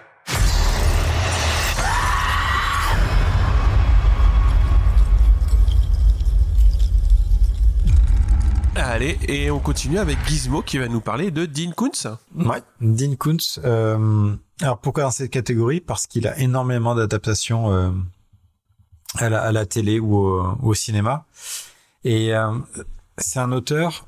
Euh, bon, il est toujours même même génération que que, que Stephen King et, autres. Donc, Il est né en, en 45 au, aux États-Unis une enfance très difficile. Il a été battu et, et abusé par son père alcoolique et, euh, et, apparemment il va avoir pas mal de comment dire de de de, de séquelles qui vont l'influencer dans ses dans ses écrits. Alors c'est un cas assez spécial Koontz puisque on a toujours voulu faire de lui euh, le deuxième Stephen King. Il a été beaucoup adapté, toujours avec beaucoup de comment dire d'ambition et pour vraiment avoir ce succès commercial qu'a eu Stephen King avec les euh, avec ses bouquins. Pourquoi cet amalgame entre les deux? Parce qu'ils écrivent à peu près la même chose. Ils écrivent, mais pas du tout de la même manière. Stephen King, lui, il est très social, il prend son temps, il, suit un groupe de personnages, il va parler du passé, il va parler de, de toute cette communauté des petits villages, du Maine, etc., pour euh, créer un tissu social et faire son, son livre d'horreur euh, derrière. Lui, le pitch principal, c'est quasiment du Stephen King. Donc, ça peut être euh, du vengeance, ça peut être un esprit maléfique, ça peut être une ville possédée. C'est, c'est du Stephen King. Il euh, y, a, y, a, aucun souci. Par contre, tout le tissu social qui fait un peu la patte de Stephen King, euh, il l'a, il l'a pas de son côté. Son, son, comme on peut voir avec James James Herbert, son, ses livres sont beaucoup plus directs. Hein. Il se perd pas vraiment dans les détails. Il va directement à l'essentiel. Alors, pourquoi il n'a pas, par contre percé. Je crois qu'il a jamais eu de bol. Alors, je crois qu'il doit avoir un caractère assez spécial. Stephen King aussi, sans doute, parce qu'il s'est toujours engueulé avec les personnes qui ont voulu adapter ses bouquins et même en cours de production et après, il s'est pas gêné pour flinguer la, bah, la production en cours, ce qui, ce qui a pas du tout, ce qui a pas du tout. D'un côté, s'ils lui ont dit qu'il avait une coupe de merde, c'est vrai. Hein, donc, je vous conseille d'aller voir les photos du bonhomme. Hein. C'est ça, c'est ça. Apparemment, il a, il a un sale caractère. Il a un sale caractère, le monsieur. Lui aussi, ouais. mais, euh, mais en gros, il a pas de bol. Je, je pense pas qu'il ait vraiment eu un succès commercial sur ses adaptations. Euh, même quand il y a des grands réalisateurs qui venaient derrière, il y a eu Odd Thomas, qui, euh, qui est une série d'ailleurs de bouquins chez lui, qui était censé d'ailleurs être une suite et qui a, qui a pas marché. C'est, je crois que c'est le réalisateur de La Momie qui l'avait fait. That must be for you.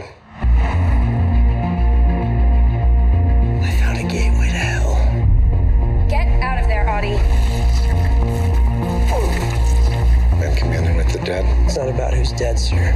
It's about who's who soon might be. You have a secret. You're either a clairvoyant, a psychic, or you got yourself some juice with a higher power. I'm here looking for a guy, a creepy guy. Any of those Bodax things around? Bodax. When they do show up, it's a sure sign that carnage and bloodshed are not far behind. If they find out you can see them, they will kill you. I'm just so scared for you, Abby.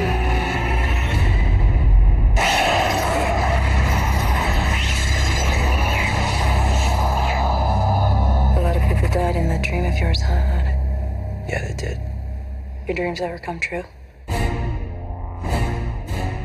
Bah, c'est surtout la mort de l'acteur principal euh, qui, est- qui a mis un frein au projet. Hein, euh. Ouais, mais même le sorti, euh, le film quand il est sorti, je crois qu'il a pas, il, il a pas vraiment cartonné.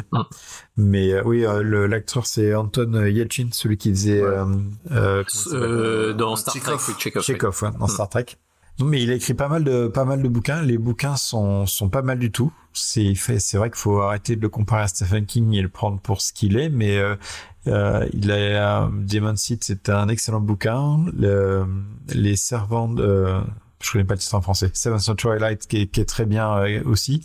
Une adaptation en cinéma. Alors c'est le, le, le réalisateur de du film Le Cobaye qui n'a fait que que des, des films horribles. Ah, je pense après dont le dernier dernier Highlander. Oh la vache. Qui un film qui était pas trop mal, qui était Souvenir de l'au-delà, qui avec euh, avec euh, Jeff Goldblum, qui était qui était pas mal du tout.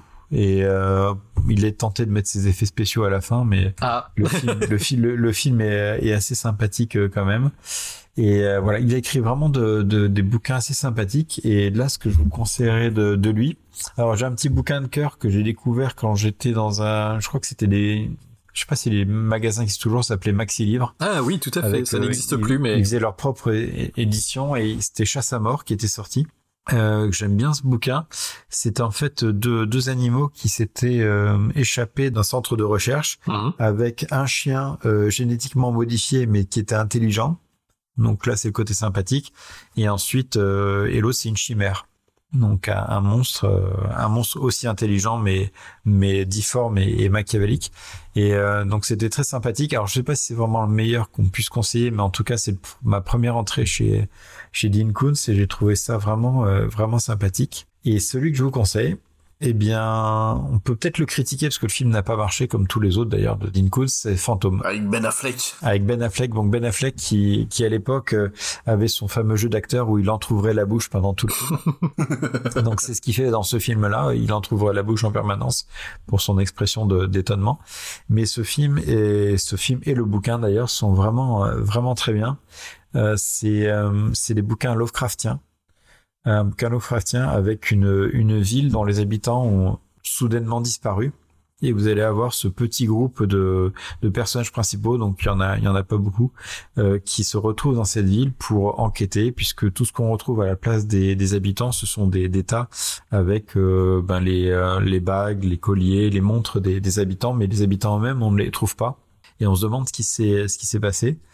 Et euh, on se rend compte que cette ville en fait a été a été possédée. Et il y a une entité qui se cache dans la ville et qui a demandé, euh, qui, qui arrive à communiquer avec euh, ces, ces personnages-là et qui demande de faire apparaître, euh, de faire venir dans la ville un, un journaliste qui écrit dans des magazines totalement obscurs de d'OVNI, X-Files, euh, euh, qu'on prend absolument pas au sérieux, mais qui a écrit sur euh, sur cet être millénaire, éternel, ce, ce, ce démon, et il veut le rencontrer pour le confronter. Donc c'est un, un expert qui s'appelle Flight, et, et du coup ils vont venir, il va y avoir l'armée qui va être là, et ça va vraiment être une intrigue face à une créature euh, bah, qui depuis la nuit des temps sur Terre est ultra puissante et qui, enfin c'est vraiment du pur Lovecraft, et j'ai trouvé ça vraiment pas mal du tout. Donc est-ce que ça fait peur? Un peu Oui et c'est c'est bien inquiétant c'est pas c'est pas une une maison hantée mais c'est plutôt une ville hantée et c'est c'est très bien et là je conf- je conseille à la fois le bouquin qui est qui est très sympa et le et le film aussi que je trouve très sympa je comprends pas pourquoi il s'est planté mais euh,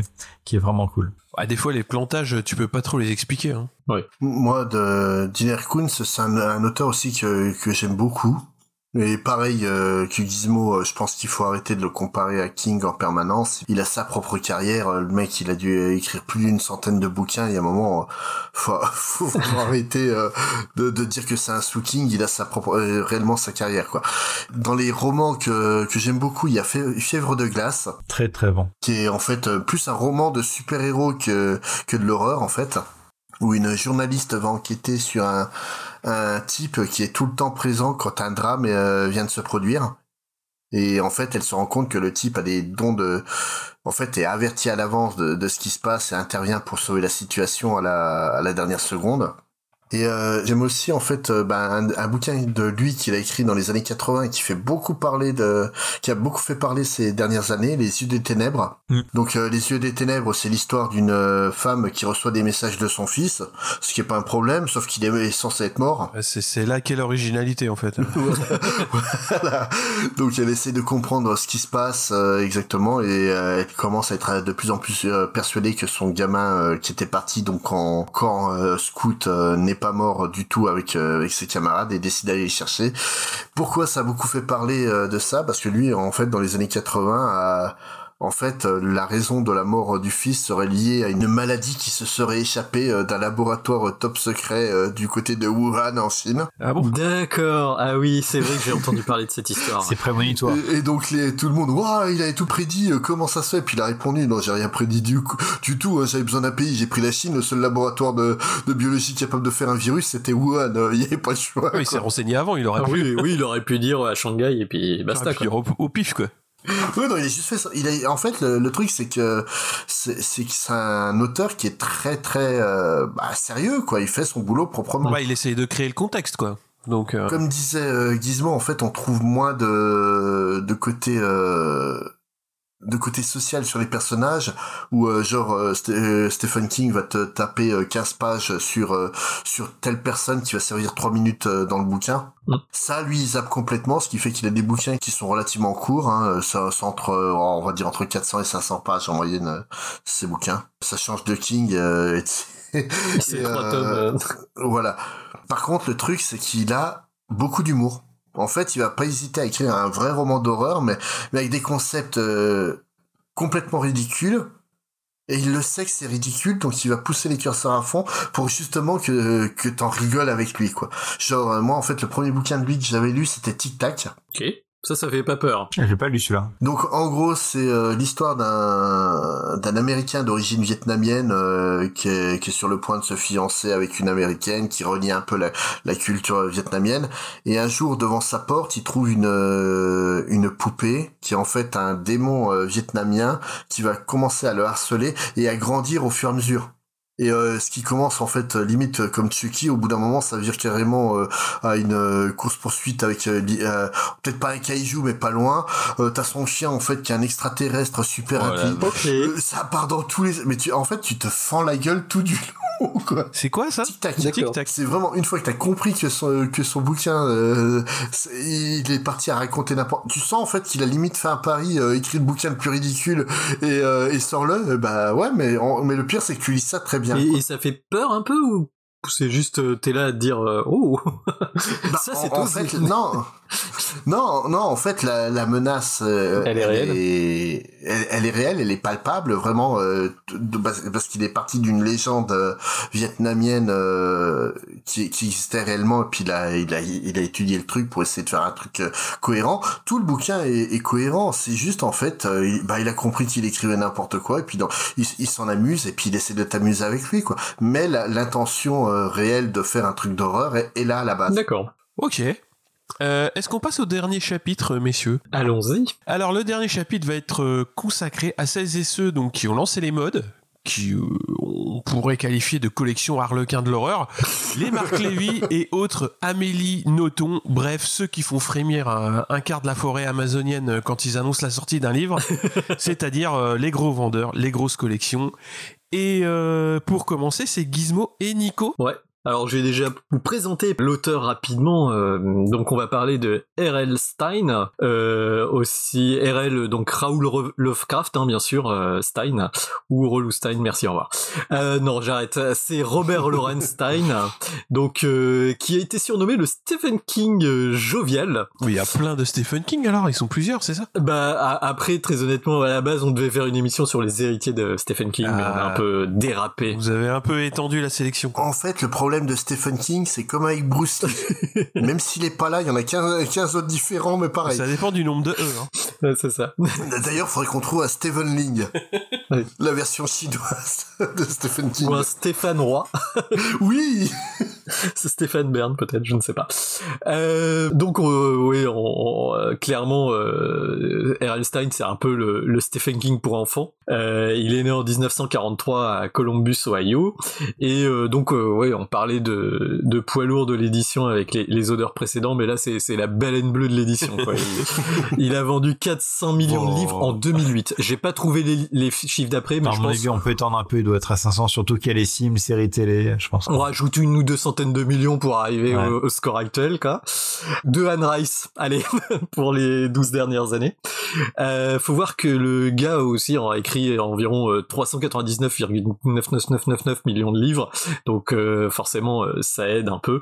Mais plus sérieusement, en fait, le vrai, le mec est un vrai staccanoviste de, de l'écriture.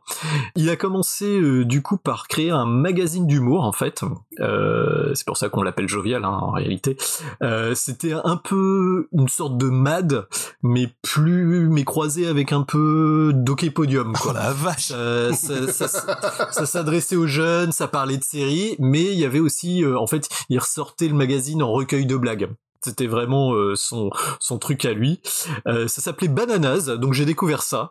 il y a quand même eu 72 numéros. Donc ça a duré un petit moment et il y a des couves qui pourraient faire des miniatures euh, le podcast tout à fait décentes. Hein, euh, clairement, euh, c'est c'est c'est c'est c'est juste un petit peu kitsch, mais c'est c'est c'est vraiment très bien. Il a aussi bossé dans les années 80 pour Nickelodeon. Ouh. On va voir plus tard pourquoi c'est important. Bah oui, c'est vieux ça. je savais même pas que ça existait en fait dans les années 80 Nickelodeon, mais si si. Pas en France. Hein. Pas en France, non. Ouais, c'est bon. Je pense que c'est arrivé au milieu des années 90 avec Dora avec Dora et puis euh, Bob l'éponge quoi tout simplement. Et euh, ah euh, Ren and Stimpy je crois que ça a été diffusé en France aussi. Bref. Et donc lui euh, il a participé à une émission de divertissement qu'on n'a pas connue qui s'appelait Eureka.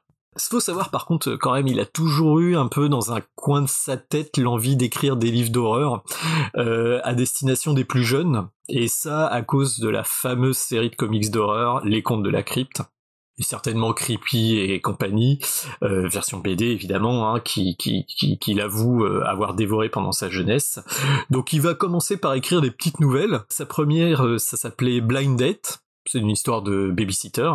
Et euh, direct, le gars avait quand même un petit peu sens des affaires et il a fait un best-seller direct. En toute simplicité, son premier livre, c'est un best-seller. Donc à la fin des années 90, il va passer la seconde. Il va créer carrément des collections en, en entières. Donc la première collection, c'est Fear Street clairement en 89 et ça marche vraiment bien. Et puis après, il va enchaîner directement avec son ce qu'on appelle son magnum opus évidemment, c'est les chairs de poule ou euh, en, en, en, anglais c'est les goosebumps. Euh, dès 92, donc trois ans après, il refait une nouvelle collection quoi. Donc 92 goosebumps les, la série de livres et directement dès 95, euh, bah, il va adapter ça en série. Ce qu'on a eu chez nous, euh, bah, les, les séries chairs de poule qui passaient sur France 3 de mémoire.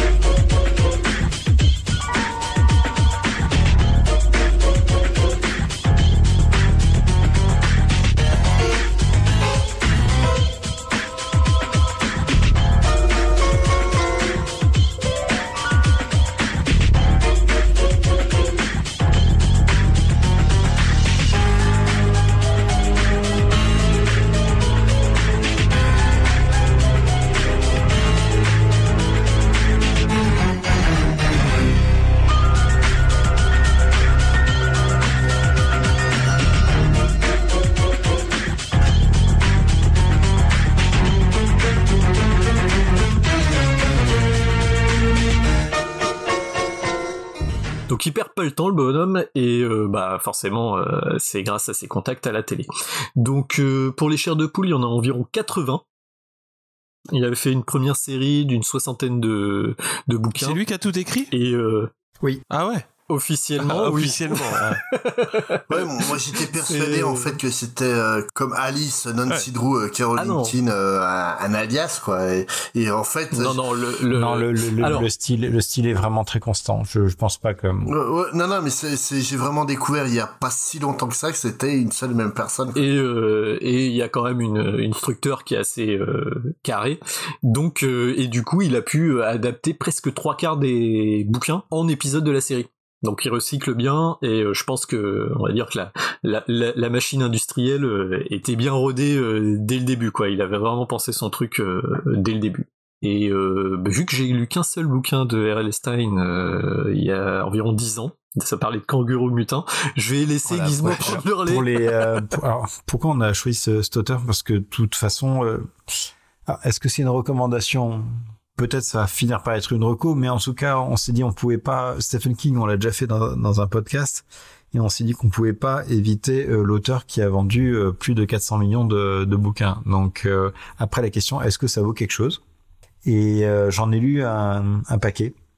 J'en ai eu un paquet parce que j'ai eu des filles, euh, des, des filles qui- en les ont lus et puis moi comme je lis tout ce qui me tombe sous la main, donc j'en ai lu un paquet. Et récemment j'ai con- continué avec Fear Street, donc moi j'ai commencé avec euh, Chair de poule.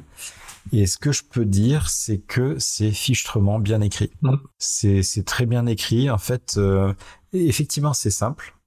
C'est on peut c'est accessible. euh, après ça dépend à qui vous mettez ça dans, dans les mains, mais je pense à un, un relativement jeune âge on peut lire. Dès 9-10 ans, on peut lire C'est de c'est ça. ouais. simple au niveau du style et au niveau de l'intrigue simple ça, au niveau ouais. du street. Et en fait, ça dépend. Le Fear Street, c'est euh, alors le, le premier, c'est plus pour les plus jeunes. Je pense que ce serait plutôt Chair de poule. Oui. Mhm. C'est fantastique, euh, fantastique horreur. C'est d'office fantastique de toute façon. Euh, Il y a rien dans les chairs de poule qui peut être, à mon avis, de, enfin j'en ai un paquet qui peut se passer dans la vie réelle. Donc c'est vraiment pour être déconnecter les enfants de, de la réalité. Mhm. Euh, les bouquins, ils font euh, généralement 150 pages. Il faut compter 200 pour les, les Street, écrit, écrit euh, assez gros. Mm. Et les histoires sont, sont vraiment très très bien foutues. En fait, il, y a- il s'arrange toujours pour faire une espèce de, de chute à la fin. Et c'est étonnant, en fait, le, avec un, des caractères, enfin des polices d'écriture aussi importants et si peu de pages, le, la quantité de d'infos ou de rebondissements qu'il arrive à te faire. Et, euh, et alors les Street, c'est toujours la même chose. Hein, ça va être la euh, les enfants qui visitent les momies en, en Égypte et qui vont se retrouver prisonniers dans la pyramide. Et donc euh, il va y avoir une, malédiction derrière, mais ce n'est pas que la, momie qui veut les choper. Il y a toujours un truc. Pourquoi est-ce que la momie veut la choper? Il y a rien, jamais rien de gratuit avec lui. Il y a toujours une, cause derrière. Euh, ça peut être des pirates fantômes, ça peut être les poupées qui, prennent vie comme comme Chucky. Il y a il y a pas mal de choses et c'est c'est toujours très bien, très bien foutu, euh, mais toujours fantastique. Pour la partie Fear Street, euh, il faut attendre pas mal de numéros pour voir du fantastique arriver. D'ailleurs, il en joue parce qu'il y a pas mal de bouquins où on se dit tiens, on est en train de lire un truc de fantôme, mais en fait non, c'est pas un fantôme, c'est juste l'histoire qui est comme ça. Et Fear Street, je dirais que c'est euh, c'est comme si je sais pas si vous avez eu du Guillaume Musso. Non. Mais euh, bon, c'est les c'est les, les, les vendeurs de, de, de thrillers euh, qui, qui qui accrochent en peu de pages, écriture très simple. Mais c'est prenez du Guillaume Musso et vous le mettez accessible à des euh, bon, Musso c'est très accessible, hein, on va dire à plus jeune âge. Et vous avez ça en fait, c'est vraiment le les- le type d'histoire. Alors c'est pas du tout ce comme ce que vous avez vu sur Netflix. Hein. Ouais, si vous parce que prenez moi, Netflix et vous ouais. regardez Fear Street, c'est pas ça.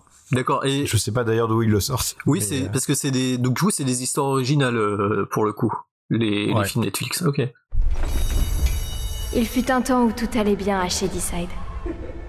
Shady! Shady! Mais tout ça, c'est fini. Oh man, I turn the world around with the skeleton hand, yeah.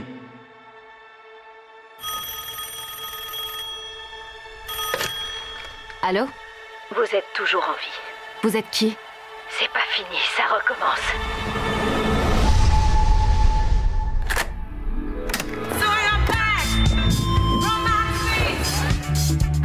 ce soir. C'est Sunnyvale contre Shadyside, c'est les rouges contre les bleus. C'est le bien qui va affronter le mal. Nous entamons la guerre des clans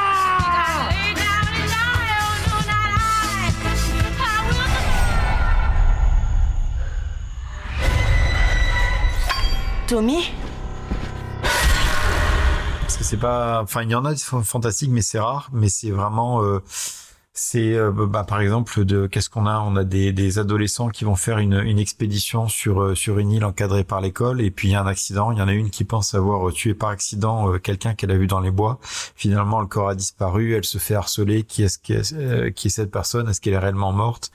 C'est que des trucs comme ça. C'est une personne qui disparaît, une personne qui arrive à l'école mais elle a pas d'identité. Est-ce que c'est un fantôme finalement parce que les autres ne la connaissent pas? Donc il y a tout un tas de mystères et c'est extrêmement bien foutu et toujours avec un un twist à la fin. Donc allez le conseiller comme un pour les adultes ou comme les adolescents attardés comme moi. euh, je sais pas si on peut on peut le dire, mais en tout cas pour les pour ceux qui sont curieux ou qui le voient traîner sur la table haute, c'est très très très très lisible. Alors chair de poule, c'est pour les jeunes, faut être clair. Oui, c'est vraiment euh, c'est primaire. Hein, euh, Fear Street, je pense que tranquillou euh, à la plage, ça se lit en, une heure, ça passe très très bien. Perso, moi, je, je connais absolument pas hein, sur le travail de de R.L. Stein. J'ai jamais lu de ses bouquins ni, ni vu les séries. J'ai essayé euh, pour préparer l'émission de, de, regarder le film qui est sur Netflix. J'ai tenu à peu près un quart d'heure devant, donc. Celui avec euh, Jet Black? Ouais. Ouais. Qui est très Scooby-Doo comme film. Hein. Ouais, mais c'est même pas en fait le, le, problème. Le problème, hein, c'est juste vraiment euh, le personnage du héros m'a m'a déplu d'entrée donc euh, c'est difficile de suivre pendant deux heures les aventures de quelqu'un que t'as envie de checker donc mais euh, le, le truc, c'est faut reconnaître euh, vraiment que même Bon, en fait, la raison pour laquelle j'en ai jamais lu ou vu, c'est juste, euh, bah, j'étais trop vieux pour ces conneries. Mm. C'est quand ça arrivé en France, moi, ça m'a fait l'effet d'un d'un Scooby-Doo bas de gamme, la série télé. C'est c'est un peu comme quand j'ai vu débarquer la la, la série Fantomette ma réaction c'était mais pourquoi ils diffusent ça quoi? Mais j'ai jamais vu les dessins animés hein, par contre hein, mais euh, juste les bouquins. Après euh, après les en fait la série c'est une série live hein. ah c'est pas c'est pas du, du, dessin animé. Et c'était un truc qui était quand même assez original pour l'époque parce que moi je me souviens pas qu'ils passaient des choses destinées à faire peur aux enfants avant. Oh si si si. Euh... Comme, euh... Parce que nous, on avait direct les contes de la crypte, quoi, tu vois. Non, non, non. Moi, je me souviens de ça. Même gamin, et euh, c'était clairement pas pour les enfants. Non, mais, mais là, non, non, je suis pas d'accord avec toi. Même gamin, euh, moi, j'ai souvenir. Euh, c'était comment les. C'était hein comment l'émission de Foucault là sur Disney les dimanches après-midi? Euh, Disney dimanche euh, Disney Parade non, Disney Parade, un truc comme ça, oui. Ouais. Euh, en fait, à l'intérieur, c'est donc ils diffusaient uniquement des téléfilms euh, bah, Disney. Et euh, j'ai souvenir en fait euh, d'avoir eu quand j'avais eu ouais, 10, 11 ans dans ces eaux-là, où euh, ils ont diffusé des films à base de fantômes et compagnie qui étaient euh, qui étaient assez dans, dans ce que décrit euh, Gizmo sur les, les chairs de poule. Ça devait être Monsieur Boogedy, une connerie comme ça, euh, qui apparemment est sur Disney+. On the next Disney Sunday movie, the Davises are moving into a new house. Definite fixer-upper. Where the tenants are deceased. But not departed. This house is not haunted. Keep an eye out for the Boogity Man. What Boogity Man? Boogity Boogity. Now it's every man, woman, and child for himself. I saw him! What a weirdo. Dad's gonna negotiate with Mr. Hamburger Face. It's spirited family fun. Mr. Boogity.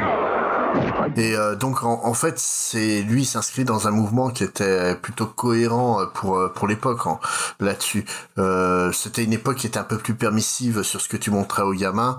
Euh, je rappelle que Don Bluth a fait sa carrière hein, durant cette époque. Oui, mais euh, alors après, ce qu'on peut, enfin, Don Bluth, c'était vraiment, enfin, il a, il a, il a montré à des enfants beaucoup trop jeunes des trucs beaucoup trop traumatisants, mm. alors que R.L. Stein, il est, pour ça, en tout cas pour moi, il est plus malin, c'est-à-dire qu'il va faire des, comme disait Gizmo, il va faire des trucs bizarres, des fantômes, des kangourous mutants, machin, tout ce que tu veux, mais il sait jusqu'où aller, en fait.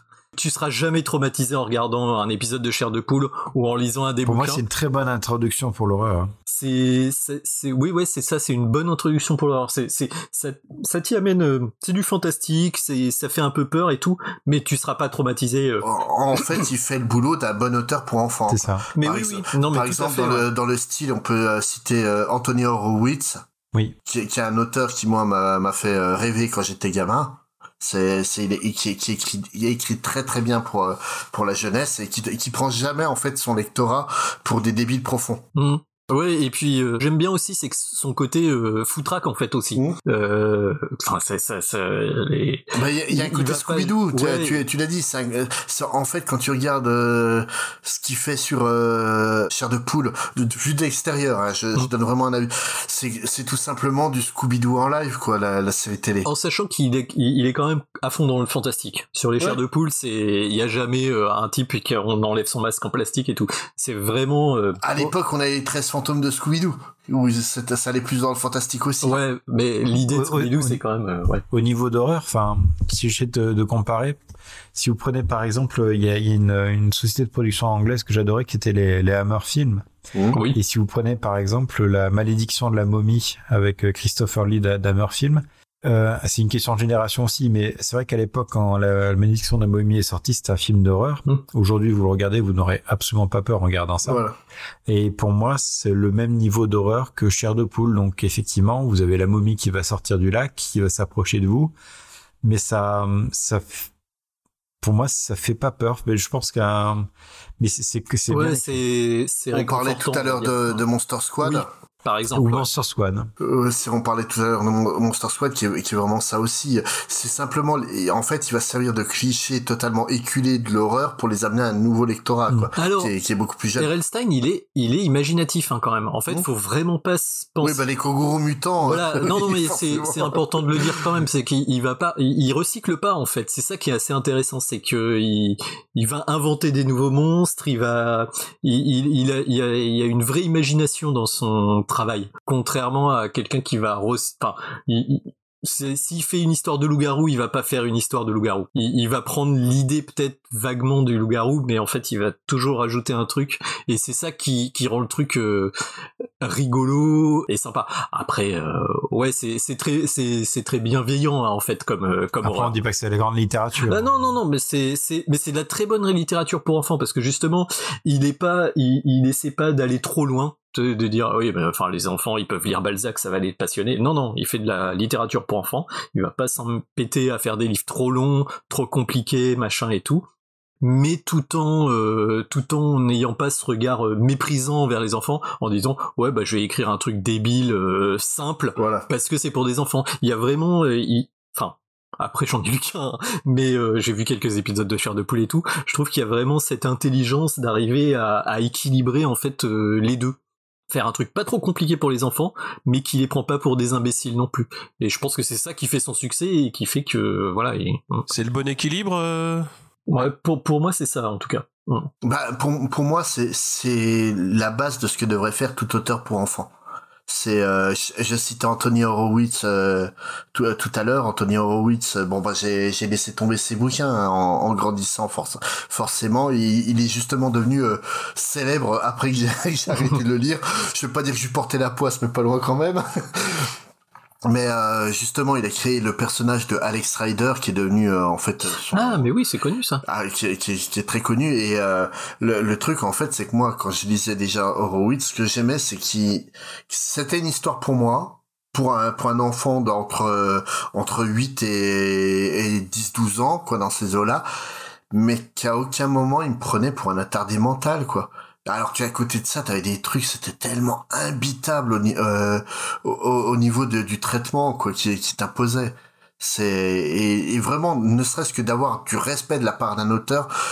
Quand t'es gamin, il y a que comme ça que tu peux aimer lire. Ouais, mais c'est des auteurs qui savent Oui, justement tout à trouver fait, le ouais. bon, le bon, je dirais pas créneau, mais le bon curseur euh, pour une bonne tranche d'âge, quoi. Et, et pareil euh, que que R.L. Stein pour euh, Anthony Horowitz, c'est vraiment il est, il est capable d'aller dans dans différents horizons. Moi, moi j'ai souvenir de séries où euh, le héros c'est le petit frère d'un détective privé et euh, le détective privé est tellement pourri que c'est le petit frère qui fait les énigmes à sa, qui résout les énigmes à sa place.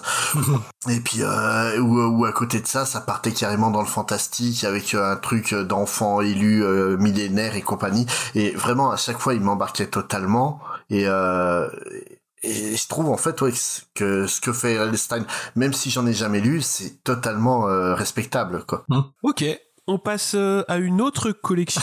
toujours avec toi, Nico Pas trop pour les enfants cette fois-ci. Ah. Hein un peu moins, ouais. Et toujours avec des, des belles jaquettes qui tâchent quand même. Ah ouais, non mais ouais, en fait moi bien crado, euh, voilà, bon, le secret est inventé. Je, je n'achète des livres d'horreur qu'à la couverture. Hein. Qu'à la couverture moche. Je pense que c'est évident. Donc euh, on va pas parler de la collection Gore.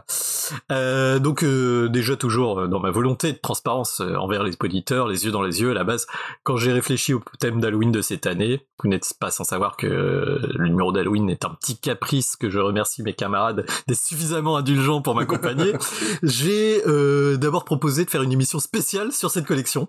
Et oui oui, on aurait tout lu, on aurait fait un top, les adaptations en film parce qu'il y en a, euh, des trivia, tout Et ça. Et pour dévoiler les coulisses, j'ai fait pitié, non. Non. voilà, mais, voilà, je, je, lis la suite de mon texte, mais je sais plus qui c'est de Sped ou Gizmo qui a fait très justement remarquer, mais c'est une collection de merde en fait. ah oui, totalement. Effectivement, sans, assez, sans aller aussi loin, faut avouer que la qualité éditoriale n'est pas toujours au rendez-vous. Et surtout, autre problème, euh, quand tu vas voir le petit bouquiniste d'occasion, même en y mettant les formes, oui, c'est pour préparer un podcast, tout ça, et que tu lui demandes justement, est-ce que vous avez en stock un petit livre de cette collection? Il hoche de la tête, il garde son calme, il répond très poliment, ah oui, oui, oui je connais, mais c'est vieux, hein, j'en ai pas pour le moment, tout ça, tout ça. En fait, la réalité, c'est qu'il a un petit bouton rouge sous son comptoir pour déclencher l'alarme silencieuse et il y a les CRS qui débarquent dans, le, dans, dans, dans, dans, les, dans la minute. Alerte rien. Euh. Psychopathe. Ah ouais, ouais, je l'ai vu là, tu sais, c'est comme dans Matrix, il a la goutte de non, comme dans Total Recall, il a la goutte de sueur sur le sur le côté de la tête. Euh, je l'ai je l'ai vu. Donc voilà. Donc euh, du coup, c'est c'est c'est c'est quoi la collection Gore? C'est qui qui ne serait trouvable que dans les pires endroits de l'internet, accessible via des clients Tor ou pire le Amazon. Euh, c'est un dérivé de la fameuse... On va reparler d'Amazon. Ah ouais, ouais. ouais. C'est toi qui as essayé, hein. moi j'ai jamais lu. T'as eu un petit message d'Amazon Je suis curieux, je suis curieux, je suis curieux, je suis curieux. Alors c'est un dérivé de la fameuse collection de polar euh, Fleuve Noir, hein, qui a édité aussi des romans tirés de Vampire la Mascarade que j'ai sur ma bibliothèque juste à ma gauche, euh, dans la collection Panique mais avec un K à la fin parce que euh, voilà c'est c'est c'est fait style années 90 extrême. Euh, Fleuve Noir c'est des romans policiers dits de gare, hein, clairement écrits par des auteurs souvent sous pseudonyme, vite lus et vite rangés bien précieusement dans le bac à collecte jaune. Euh, la collection a donc débuté au milieu des années 80 le but c'était de surfer sur les slashers américains type euh, Griffe de la nuit ou Vendredi 13. D'ailleurs le premier roman euh, c'est juste la, hum, novélisation de La nuit des morts vivants. On peut dire que ça commençait plutôt pas si mal, quoi. Évidemment, euh, par contre, après, le but, c'était pas forcément de sortir que des romans euh, traduits. C'était de mettre en avant la fine fleur des auteurs français. Euh, donc la majorité évidemment sous pseudonyme parce qu'on est d'accord, le roman d'honneur, d'horreur pardon, comme la SF, quand t'es français, c'est se ranger directement dans la glace gros demeuré euh, et de se faire blacklister de de toute l'édition française, hein, évidemment. Euh, malheureux... Sauf chez, chez voilà. Noir. Malheureusement, en fait, c'est le, le, truc, c'est que c'est la méthode de production euh, Fleuve Noir hein, qui pêche un petit peu. C'est-à-dire qu'il va falloir euh, sortir un livre en moyenne, un livre tous les 15 jours. Pour une trad, on va dire, c'est chaud. Pour un roman écrit de A à Z par un auteur indépendant, c'est carrément l'usine. Donc la collection euh, commence en 85, se termine en 90, avec pas moins de 106 œuvres recensées sur cette période, avec des titres peut-être connus, euh, un peu connus, mais parce que c'est les, adaptations de, de, films, donc il y a Hurlement 1, 2, 3, hein, euh, fameuse série de films de, de loup-garou, hein, spoiler alerte. Il y a les très étonnants euh, Color Moi Rouge Sang, euh, ou 2000 maniaques euh, de Herschel, Gordon Lewis, euh, qui était euh, un des premiers euh, réalisateurs de films gore, et en sachant que c'est lui qui a fait la novélisation de ses propres films. Donc c'est intéressant de voir du, du Herschel Gordon Lewis euh, euh, traduit dans la collection Gore. Enfin, c'est alors que c'est lui qui a inventé le style au cinéma, quoi. Donc ça c'est assez intéressant. Il y a des titres un peu plus kitsch comme euh, par exemple les larvoïdes ou le crâne infernal, des titres finalement assez rigolos, euh, comme les horreurs de Sophie. Vous avez, vous avez la petite référence. et euh, il y en a aussi qui ont carrément lâché la rampe, comme Blood Sex 1, 2 et 3 de Charles Nécrorian, excusez du peu. Euh, la cervelle contre les murs d'un auteur qui s'est euh, pris un pseudonyme qui s'appelle Bren Splash. Donc c'est c'est c'est c'est la dame de l'accueil. C'est juste pour le. J'espère que c'est un pseudonyme hein, parce que sinon la la dame de l'accueil de la maternité a dû faire la, un peu la tête quand son père a voulu euh, l'enregistrer. Et bien sûr comme c'est une collection française, on a Collure Trap, une sombre histoire dans ce joli petit port de pêche du sud de la France. C'est cigales, salamandres, c'est pirates zombies et c'est évidemment rôliste sataniste parce que voilà. Euh, et on a même un auteur qui s'appelle Mort Human référence à Mort Schumann. euh, vraiment, euh, je pense. Euh... Le, le, problème en fait avec ces bouquins, c'est que le nom de l'auteur, enfin le, le, pseudonyme de l'auteur est meilleur que ce qu'il a écrit dedans. Ah oui, oui non mais on, on, sentait que c'était bien décontracté, hein, clairement, euh, malgré le, le, côté un peu usine à usine à bouquins. Je pense que les ah, après, mecs pour moi, se marraient. Après, pour modérer, ouais, après pour modérer ton propos sur Fleuve Noir, faut quand même se dire que Fleuve que Fleuve Noir a permis quand même à des auteurs euh, bah, très très corrects de, de, de vivre décemment parce qu'ils sortaient euh, bouquin sur bouquin. Je pense à Andrevon, je pense à Jury, je pense euh, à Pelot. Oui, alors après Fleuve Noir, le Fleuve Noir que je décris, c'est le Fleuve Noir des débuts, hein, évidemment. C'est devenu une collection tout à fait respectable, évidemment. Bah, oui, mais en fait, Andrevon, Pelot et Jury, c'était des, des gars du début, c'est des gars qui ont œuvré dans la collection Gore aussi.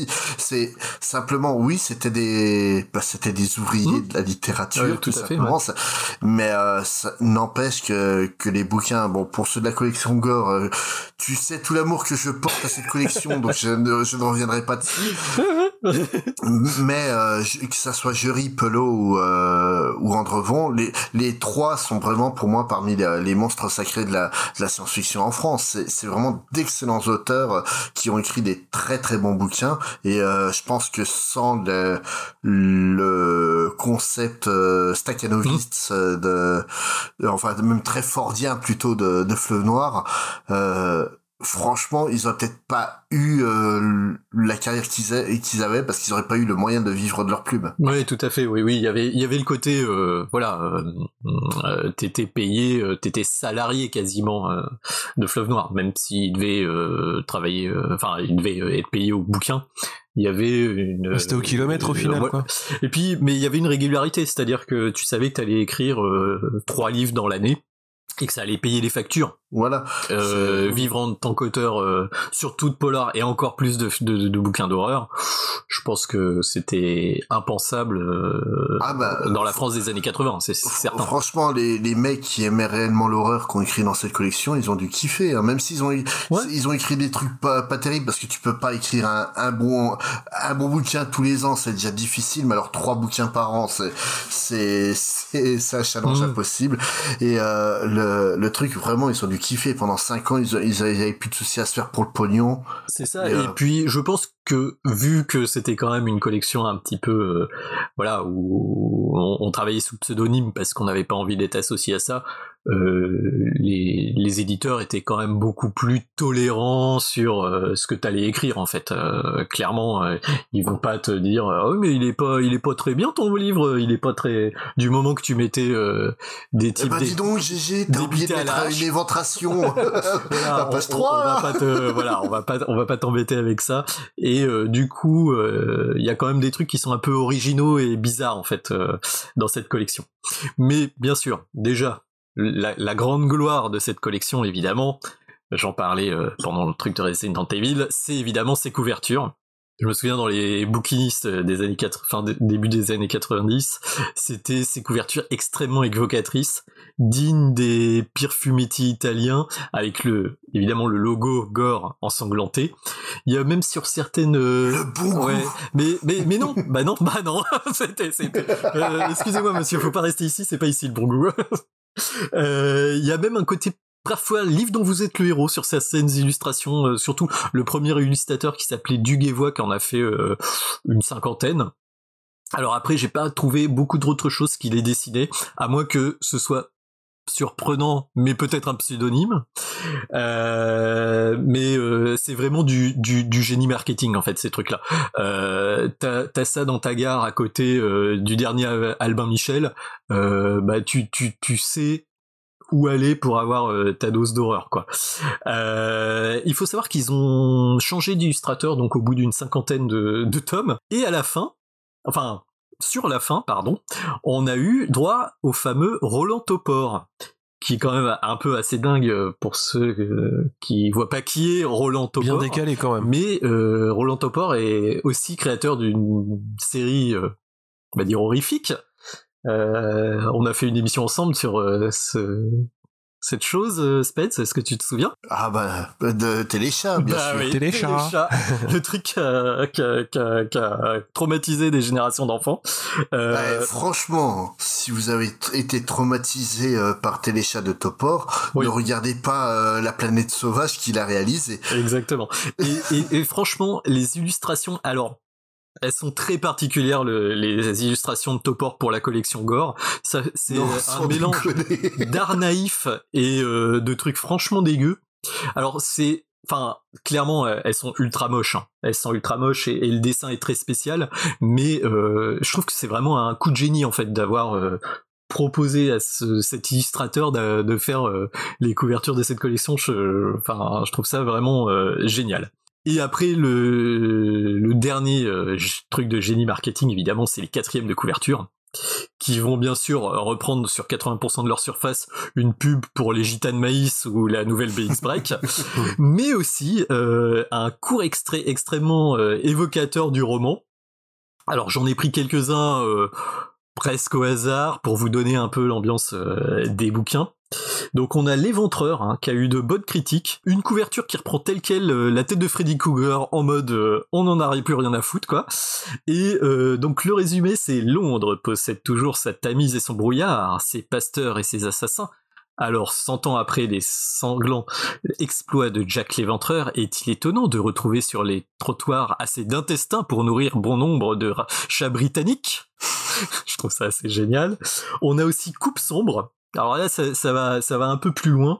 Donc c'est Uwe Paolo et Rainer s'étaient réunis au milieu des moignons fraîchement coupés à l'aide de chevilles, de grosses vis à bois et de serre-joints difficilement calés dans les masses de chair encore palpitantes. Ulrike avait œuvré avec frénésie, à quatre pattes sous l'établi, baignant dans tout ce sang mélangé avec une indifférence de truie se roulant dans sa bouche. Gagner une vidéocassette gore en lisant ce roman? Alors j'avoue j'ai pas compris la conclusion, mais euh, ça. Si t'as un magnétoscope dans la poche, euh, vas-y. Et, et, et, alors bon, forcément, euh, j'ai pas lu le bouquin, mais je me demande si à un moment donné dans le roman, genre euh, entre deux chapitres, il y a un, un, numéro de téléphone à appeler, un code à donner pour gagner la cassette vidéo. Je, si un auditeur a gagné la cassette vidéo Gore, alors je ne sais même pas de quoi il parle parce que c'est c'est marqué vidéocassette gore euh, avec le logo donc j'imagine que c'était un film d'horreur de l'époque mais euh, mais voilà ouais c'est je trouve ça assez génial donc on, on est clair hein. C'est pas de la grande littérature, même si la, selon la critique de l'époque, tout n'est pas acheté non plus. Hein. On a au moins un, un, un, une collection de livres qu'on peut qualifier de, radicaux. Euh, moi, je trouve que l'objet culturel est quand même sociologiquement au moins intéressant, et malgré des décisions éditoriales un peu douteuses, surtout les sur les traductions de de, livres américains qui étaient euh, en fait amputés parce que les bouquins devaient pas faire plus de 150 pages. Donc, euh, bah, un livre de 200 pages, on, on enlève euh, plusieurs chapitres. Ce qui fait que, bah, euh, en fait, des fois, on bah, comprend rien. Des bouts, quoi. Ah ouais, ouais, non, mais et puis, enfin, les coupes sont franches et ça, ça, ça vraiment, ça enlève des bouts euh, intéressants a priori. Euh, voilà. Euh, bah déjà, on a un ovni dans le Landerneau de l'édition française, hein, on peut le dire. C'est, comme tu disais, c'est extrêmement cynique et, et mercantile, mais il y a une tentative quand même dans un pays où l'horreur c'est le plus sur chemin de se faire bannir du milieu, euh, c'est certainement pas ce qui se fait de mieux, mais au moins, euh, enfin, je pense que tous les ados qui sont contraînés euh, soit en gare dans la fin des années 80, soit en bouquiniste au début des années 80, se souviennent de cette collection. J'ai, je vais être honnête, hein, j'ai pas lu les 106 tomes de la série, évidemment, mais je vous invite à aller voir la, sur le site Sens Critique, en fait, il y a une liste qui existe, avec un lecteur assidu qui s'appelle Karl Friedrich von Munchausen, c'est assez drôle. euh, et il a fait un résumé de la plupart des bouquins. Donc euh, moi je vais me fier à son avis et vous conseiller L'écho des suppliciés, qui est un bouquin qui se passe dans une station de sport d'hiver française et euh, qui est, euh, selon notre ami Karl Friedrich, si tu nous écoutes, envoie-moi un MP sur Twitter, eh bien vraiment le plus gore de tout ce qu'il a lu, en sachant qu'il a commencé sa fiche sens critique il y a plus de 7 ans, et le dernier, la dernière critique elle date d'il y a un an. Donc pendant six ans, il s'est tapé des livres de gore euh, toute l'année, quoi. Enfin, c'est bravo pour ça. C'est un métier quand même. Ah ouais, bah, moi j'aimerais bien être aussi dédié à quelque chose, hein, très honnêtement. Et du coup, euh, voilà, bon bah voilà, c'est c'est tout ce que j'avais à dire sur cette collection, plus pour le phénomène en, lui-même que vraiment pour la qualité des bouquins. Pour la qualité, ouais. Mais il, il paraît qu'il y en a un de nous qui a lu un livre ou au moins qu'il l'a commandé Ah moi j'en ai lu plein. Ah t'en as lu plein Ah bah vas-y. T'en as lu plein Pas pour l'émission, mais la raison de mon veto était était une expérience personnelle. T'as pas lu le bon. En, fait, le, pour expliquer, euh, donc euh, mon, dans ma famille, on était un très grand euh, consommateur euh, chez le le bouquiniste oh. euh, qui était qui était sur le marché et euh, j'ai mon frangin donc qui a 15 ans de plus que moi qui qui aime beaucoup le le gore et compagnie qui achetait les les bouquins et moi je les lisais derrière quoi, je devais avoir 12 13 ans. T'aurais dû lire des L.R.L. Stein, on t'a dit. Et, et, et franchement que comme j'ai dit, j'ai parlé d'Andrevon, euh, Jury et Pelot, qui sont trois auteurs que je trouve très bons dans la science-fiction. Même là, ils font mieux que le reste des, des auteurs euh, de, la collection Gore, mais même là, ils sont pas bons, quoi. Et euh, le truc, c'est vraiment écrit très pauvrement. après, de, des discussions qu'on a eu avant, notamment sur Clive Barker, vous voyez que j'aime bien quand ça en plus d'être euh, de l'horreur, ça fait réfléchir. Et euh, bah là, j'ai pas trouvé. Hein. Ouais, mais ouais, ouais, non, là, franchement, c'est euh, autant tu vois le gore ne me dérange pas dans dans du James Herbert parce qu'il l'intellectualise ou chez ou chez mm. Clive Parker que là, c'est vraiment juste taper dans les bah, dans tout ce qui est glauque et compagnie pour euh, titiller ton petit côté malsain et, et, chez moi ça ne marche pas du tout. Par contre oui le, le phénomène de la collection Gore c'est hyper intéressant à traiter. Il y a, il y a d'ailleurs un, un bouquin qui est sorti sur ce sujet. Euh, si j'ai compris l'auteur va faire une euh, version augmentée sur sur Kickstarter dans quelques mois. On, je, vous je vous relèverai ça sur sur les flux de, de décennies de, toute manière. Ouais. Alors, il faut noter quand même qu'il y a quelques auteurs de l'époque euh, qui, donc les auteurs français évidemment, je parle des auteurs français, euh, qui ont repris, euh, bah, du coup, par exemple, je parlais de Collioure euh, tout à l'heure, Collioure Trap. Euh, les auteurs ont, enfin parce que c'était un couple d'auteurs a priori qui a, qui a, écrit ça, ils ont alors je sais pas euh, récupérer les droits de leur euh, de leur œuvre ou je pense qu'ils en avaient rien à foutre parce que le truc est mort depuis le début des années 90 et ils ont fait des des suites avec euh, le même tueur les trucs comme ça. Enfin il y a il y a quand même des des gens qui font vivre entre guillemets l'héritage de la collection en reprenant euh, les bouquins qu'ils ont fait et aussi apparemment il y a, y a, quand même certains ouvrages tu disais qu'il n'y avait pas de, de, conscience politique et tout euh, qui, qui quand même reflètent euh, un peu euh, l'ambiance de cette époque.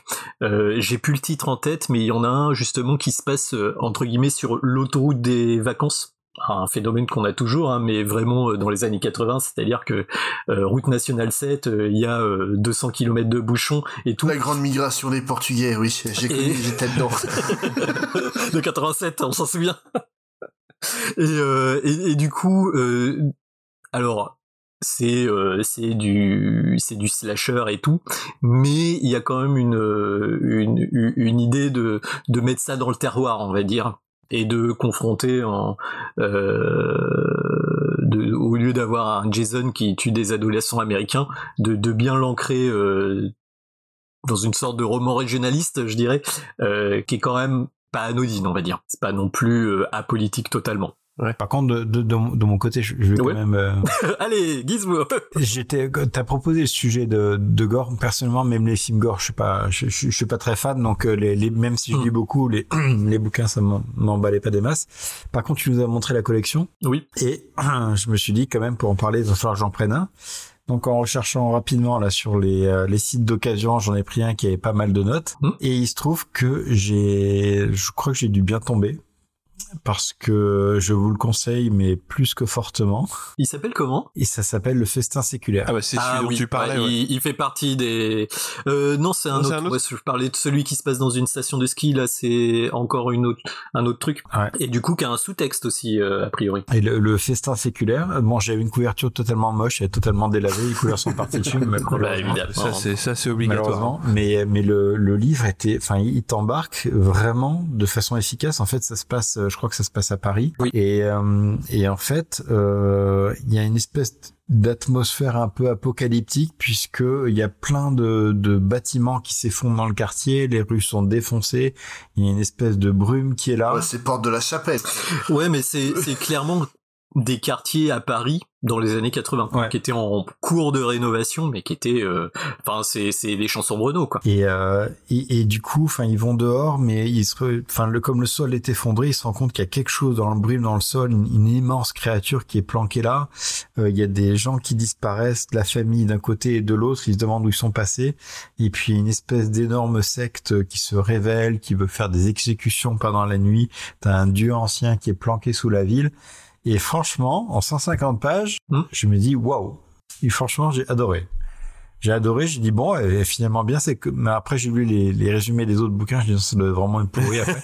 mais celui-là, Non, mais il y, en- il y en a quelques-uns qui surnagent hein, mais, quand même. hein, mais celui-là, je sais pas qui. Oui, mais le, le truc, c'est que dans votre expérience que vous, vous avez maintenant, vous avez justement des curateurs hein, qui ont trier le, le bon grain de livret. Moi, à mon époque, tu prenais le bouquin, T'as pris ce qu'il y avait. Voilà, c'est. Et puis, je te jure que tu tombais pas bon les trois quarts oui, du temps. oui. hein. Et puis après aussi, à l'époque, on n'avait pas le, le petit côté euh, entre guillemets amateur de nanar ou euh, même un très mauvais livre. Tu te dis ah ouais. non, là, non, non, euh, si, si, euh, si, si, il y, avait un public justement euh, Oui. qui était, euh, Mais nous, non. qui était amateur de ça. hein, Nous, on n'était pas, on était encore assez. Enfin, moi, je sais, à l'époque, j'étais quand même encore assez mauvais premier degré, quoi. Un mauvais bouquin, c'était un mauvais bouquin. Maintenant, euh, je lis le bouquin Doom et je me marre. Ouais, mais c'était pas prévu pour des gamins euh, Ah oui, comme et puis nous on déjà, était à c'était pas l'époque. prévu pour des enfants. C'est euh, c'est le, le truc, c'était euh, clairement pré- prévu Mm, pour des oui. ados, jeunes adultes qui déjà se tapaient euh, tous les nanars qu'ils pouvaient en, en vidéoclub et compagnie quoi. Oui, euh, C'était totalement le public euh, qui était mon frangin euh, à, à l'époque euh, là-dessus. Hein. C'est grâce à lui hein, que, que j'ai connu un bon paquet de merde quand même. Et je sais même pas si je dois le remercier ou pas. Ah bah, ça ça t'a fait ta culture. Oui. Voilà. Le festin séculaire, on peut le trouver à 2,20€ sur Amazon. Mais franchement, allez-y. C'est euh, en, en le lisant, j'avais l'impression de lire un truc entre Delicatessen et euh... Ouais, c'est book, c'est vraiment à quoi ça, ça me fait penser euh, ce, ce bouquin aussi. non, franchement, j'ai absolument rien à lui reprocher. Euh, vraiment bien. Bah, faudra en piocher d'autres pour essayer de- d'en trouver un deuxième bien. Euh, on va continuer les sélections avec euh, Gizmo et t'as choisi de nous parler de jeunes auteurs. Ouais, en fait, en fait c'est pas une, une sélection, c'est pas vraiment de, de rebalayer plein d'auteurs, c'est juste euh, un peu la, la vague qu'on a aujourd'hui qui est un peu facilitée avec euh, à la fois des auteurs qui sont publiés, malheureusement c'est souvent en langue anglaise, il y en a, il y en a peu qui arrivent en, en traduction français, et aussi même en auto-édition. Donc l'auto-édition, c'est vrai qu'on peut avoir des trucs pourris, donc là on va parler de Space après. Ouais. non mais il, il, il- il est très bien son premier livre à Spades. Il a pas été compris, c'est ça. Non, on va, on va, on va en parler. On va en parler parce que j'ai craqué la tireur pour, pour, pour Ah, regarder ce que c'était. spoiler, il euh, fallait pas. donc, on a des, on a des jeunes auteurs qui, qui, qui méritent, qui méritent vraiment d'être suivis. Alors, il y a une, une nana que, que j'adore. Elle a été, tra- elle est traduite euh, uniquement en premier bouquin en français. Les autres, c'est, il faut les acheter en anglais. Elle s'appelle Anya Alborn. Elle, je sais pas quel âge elle a, je dois avoir moins de 30 ans, je pense. Et, euh, et elle a fait un, un premier bouquin. Euh, en français, on l'appelle euh, Que le diable soit avec nous. Mhm. Et vous pouvez le trouver, alors je sais pas si vous pouvez le trouver neuf, mais d'occasion, il doit pas, il doit pas être très cher. Et c'est vraiment un bouquin qui m'a marqué. J'y ai pensé plusieurs jours après l'avoir lu. Euh, c'est pas, un côté malsain, mais très psychologique et j'ai vraiment adoré. Et elle est spécialisée, on a parlé de James Herbert un peu dans tout ce qui est euh, fantôme, malédiction et, autres. Et c'est, vraiment très très bien foutu. Donc elle a commencé avec euh, pas mal d'éditions.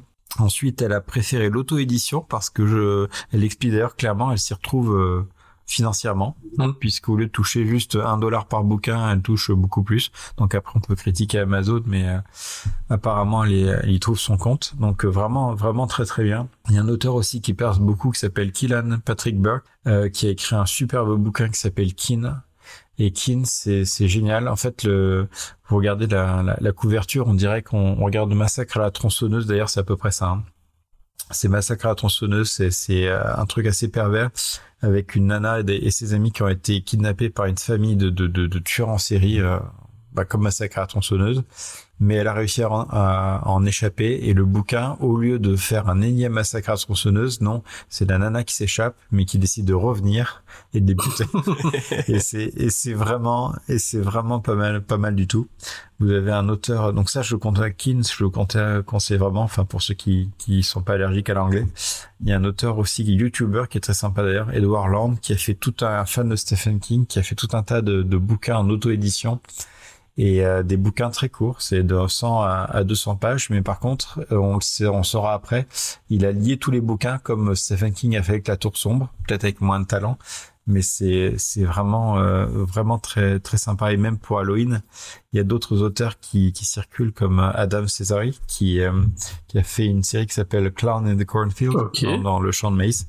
Et c'est et c'est vraiment vraiment excellent aussi. Donc euh, il y a il y a plein de il y a des auteurs qu'on a en France pour ceux qui ont qui ont la chance de pouvoir lire en anglais. Il y a beaucoup de livres que vous pouvez avoir pour pas très cher et qui et qui font vraiment de le bonheur si vous voulez lire des, des bons livres d'horreur pour Halloween et notamment Anya Alborn et, et Kellan Patrick. Franchement, c'est c'est top. Donc ils sont pas tous euh, traduits, tu l'as rappelé. Ah, mais Anya- Alborn, ouais, Anya, j'ai trouvé ouais. en français. Ouais. Ouais. Et d'ailleurs, celui que je préfère, il est traduit en français. euh, et franchement, lisez-le, il est, il est vraiment top. Il, il est vraiment, vraiment excellent. Et il, il est un peu traumatisant d'ailleurs ce bouquin.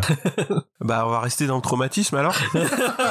Allez, Allez, à toi. Donc, Et on, on, on va clore la sélection avec euh, avec Space, euh, pas une horreur, avec une véritable horreur pour le coup. Avec plein d'horreurs. Donc en gros, euh, lorsqu'on préparait le, le podcast, euh, donc euh, Gizmo ne tarissait pas d'éloges sur l'auto-édition et sur le fait que grâce à Amazon, tout, euh, tout le monde pouvait euh, sortir son bouquin. Je suis tout à fait d'accord. Le problème de l'auto-édition, c'est que justement, tout le sortir monde peut sortir son bouquin. Ah ouais, mais c'est incroyable ces trucs. Et, et quand on a commencé à parler de ça, il me dit ouais, mais quand même, bon, je suis d'accord, il y a des bouquins, euh, il y a des bouquins qui sont pas terribles, qui sortent. Je dis non, mais le problème c'est pas les bouquins euh, pas terribles, c'est qu'il y a quand même des mecs, ils te sortent des bouquins porno avec des dinosaures qui couchent avec des femmes.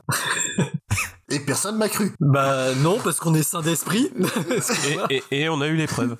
Donc, bah forcément, je leur ai montré par A plus B que sur Amazon, il y a tout un pan culturel qui s'appelle le Dino Erotica. Ah. Ouais, ouais, ouais. Oh, euh, je crois que j'ai découvert ça donc euh, grâce à nos copains podcasteurs de l'apéro du Capitaine. Ah, c'est ça, oui. Si vous ne les connaissez pas, mais qu'est-ce que vous faites ici déjà? Parce que faut écouter l'apéro du Capitaine, c'est une obligation.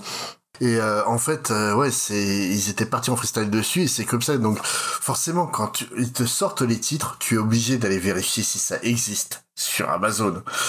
Et le problème, c'est qu'on a donc été vérifier euh, si ça existe euh, des bouquins qui s'appellent euh, Prise par le T-Rex. Branleuse de dinosaures ou un, di- un dinosaure milliardaire m'a rendu gay. On dirait, on dirait un titre généré par une IA quand même. Je Ah, suis mais c'est désolé. dingue. On, on- on a l'impression qu'ils ont un chapeau avec euh, une cinquantaine de termes euh, à la mode.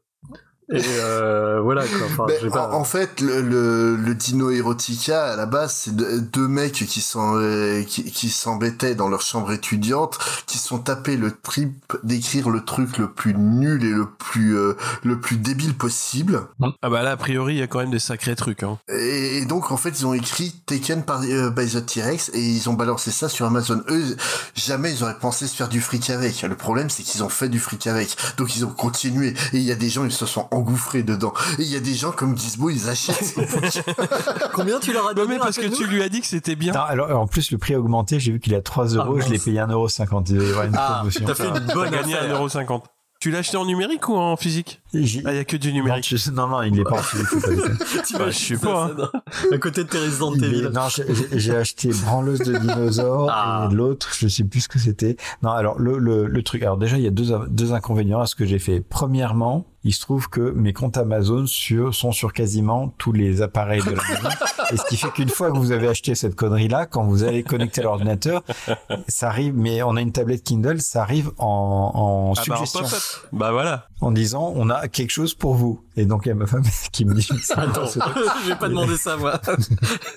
Et de, bon, de- de- déjà, déjà votre profil, euh, il est pollué. Et en plus, euh, alors après, ça, ça fait un peu, ça, ça fait un peu tomber le, le côté humoristique, c'est que je pensais vraiment rigoler. En fait, je, je pensais que quelqu'un qui écrit Bah un truc oui. comme ça, Enfin, oui. c'était pour rire. Et en fait, c'est, c'est juste tout simplement très mauvais. Oui, ben, C'est, un peu. le- fr- franchement, branleuse de dinosaures, tu t'attends à rien, quoi, quand tu vois le titre. Après, je, je remarque que beaucoup de titres en fait sont des espèces d'allitérations. Oui, bah, Taken by T-Rex. TT, et j'ai quoi? J'ai Ram by the... by the Raptor. The Raptor, bah oui, bien sûr, Ram by the Raptor. Un classique. Euh, je pense que, bah oui, bah oui, oui. Le parc à dino après la nuit. Ça, c'est, euh, ça a l'air d'être assez Mais, mais romantique. apparemment, il y a tout un, un univers euh, souterrain de l'auto-édition où ça, c'est que la, la partie immergée de, de l'iceberg. Donc, Hmm. moi, j'ai vu ça, je me suis dit, tiens, je vais m'arrêter à la, à la partie, euh, à la partie émergée, on va laisser le reste tranquille, quand même. oui, oui, oui, voilà. La montée des eaux, tout ça, faudrait pas. Non, non, non, le réchauffement climatique, on va éviter, hein, c'est une mauvaise idée. Non, mais vraiment, c'est, ouais, le problème de l'auto-édition, euh, c'est clairement, euh, que t'as des gens qui vont sortir, bah, déjà, t'as beaucoup de mauvais auteurs qui, qui publient en, en auto-édition. Est-ce qui, est-ce qui noie encore plus les bons, euh, les bons auteurs qui essayent de s'en sortir en, en passant par là? Mais en plus, si, si t'as, t'as des mecs qui essayent de se faire du fric facile en écrivant des, des trucs pourris euh, à base de titres, euh, de titres racoleurs pour attirer euh, Gizmo, du coup. Et qui emmène toute sa famille dans sa chute. Non, mais il faut, il faut réaliser quand même qu'on parle, on est en train de parler de bouquins de, de Ah 20 oui, pages. oui, oui, bien sûr. Ah ouais je sais même pas si on peut appeler ça. Oui, c'est, c'est 20 pages Ah non, mais c'est. Donc, ça fait cher, la page. 1,50€, 20 C'est, pages. c'est la blague, hein. C'est des, oui, oui, c'est des, c'est des, c'est des livres blagues. C'est hein, des fascicules, hein. Oui, c'est, c'est pas pour, euh, c'est pas des vrais Ah, livres. ouais, mais même, euh, ouais, mais même 1,50€, tu les donnes pas pour ça, quoi. Et le, pro- et le problème, Bah, et le problème, Le type fait une blague, tu lui donnes 1,50€, voilà. ouais, mais, ouais, mais que, euh, Ah, Autant acheter un carambar, hein. Autant acheter un livre gore, le festival. Voilà, déjà de base. euh, en plus, t'as le bouquin en, en physique, c'est quand même plus agréable. Et, et, euh, et ça évite de peu de que ta femme te regarde bizarre, hein, n'est-ce pas? mais euh, mais le le truc voilà c'est vraiment ce qui est dommageable c'est que t'as des vrais auteurs qui essaient de s'en sortir par le biais de l'auto-édition. Soit parce qu'ils arrivent pas à décrocher un contrat auprès d'un éditeur. Par exemple on parlait de James Herbert. l'ERA quand il l'a envoyé il l'a envoyé à six éditeurs. Il a reçu euh, trois réponses dont une seule positive et le truc, il s'est vendu à des millions d'exemplaires derrière. Et puis ça, sans être un grand roman, ça reste un, un bon roman d'horreur, quoi. Et euh, le truc, c'est que ces gens-là qui galèrent, qui vraiment, des fois, c'est même pas pa- pour des causes de, re- de refus, c'est tout simplement parce que, ouais, financièrement, bah, tu, tu peux pas t'en sortir euh, dans les Tout le monde n'a pas un contrat à la collection gore. voilà.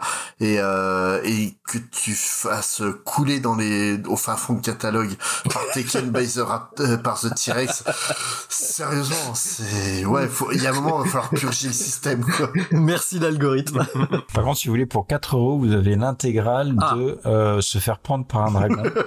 Et là, ça fait 323 pages, Wow. donc ça peut être rentable. Pour 4 Alors attention parce que euh, quelqu'un de vraiment pointu va te dire un dragon n'est pas un dinosaure. Il n'y a pas que des dinosaures, hein. il y a des Pas de dragon dans mes livres de, érotiques de dinosaures, s'il vous plaît. Oui, mais, en fait, t'as tout un, en fait, t'as- plein de créatures mythologiques aussi euh, qui ont une, une section porno. T'as notamment euh, le Sasquatch qui doit avoir euh, une quarantaine de bouquins et compagnie. C'est un monde fascinant que j'ai pas envie d'explorer plus que ce que j'ai ai- Eh, ouais. C'est toi qui nous l'as présenté, hein, je veux pas dire. C'est mais- toi qui as insisté pour qu'on en parle. Je vous ai amené à la porte comme moi on m'y a, on m'y a amené. mais j'ai pas envie de franchir le seuil, mais je suis sûr que c'est fascinant. Et si un, de- un de nos auditeurs veut, veut franchir euh, le seuil et découvrir ça, ça sera avec plaisir qu'on l'invitera pour qu'il nous en parle. On lira pas. hein. Ouais. On va faire une émission spéciale avec mon copain Friedrich là, et puis voilà. Euh, mais mais, mais je, suis, je suis sûr en fait que d'aller interroger tous tous les mecs qui écrivent ces bouquins-là, ça, ça doit être fascinant de voir, euh, de voir les mécanismes qui se sont mis en place dans leur tête, quoi. De se dire putain, il y a moyen que je me fasse du fric facilement en, en, en imaginant n'importe quoi. Hein Oui, oui. Bah après, après c'est, c'est voilà des des, des livres blagues, des produits blagues, on en a eu euh, depuis des années, mais c'est vrai que Amazon permet de de faire ressortir ça de façon assez euh, assez hallucinante et quelque part c'est quand même. Euh... Enfin bon, ce serait triste si ça n'existait pas au final. Oui, mais euh, Pas sûr. Ah, allez. non, ça me dérange pas parce que j'en achète pas. Mais oui, euh, voilà. Oui, non, Mais non, mais franchement, on s'est, on s'est bien marré quand on en a parlé en off, et puis là encore, on en rigole. Oui, bah ça, oui. Et, euh, mais, C'est de la rigolade voilà. pas chère. Mais le, le, le truc, moi, vraiment, ce que je trouve euh, dommageable, c'est que t'as ça sur Amazon à côté de bouquins de personnes qui essaient de, de réellement vivre. Et euh, en fait, le reproche, c'est même pas aux auteurs de ces bouquins-là hein, que, que je le fais. C'est vraiment à Amazon de, de laisser, euh, bah, de tout accepter, quoi.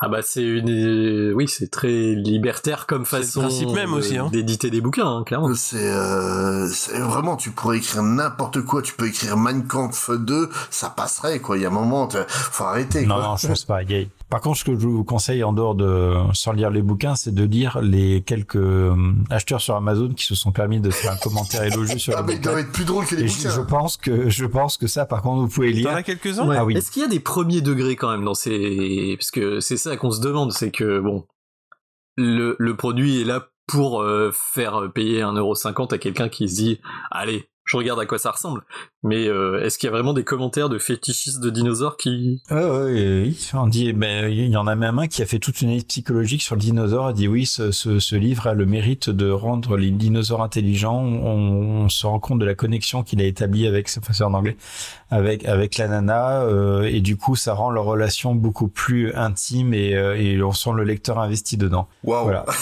Ouais, c'est compliqué. waouh, waouh.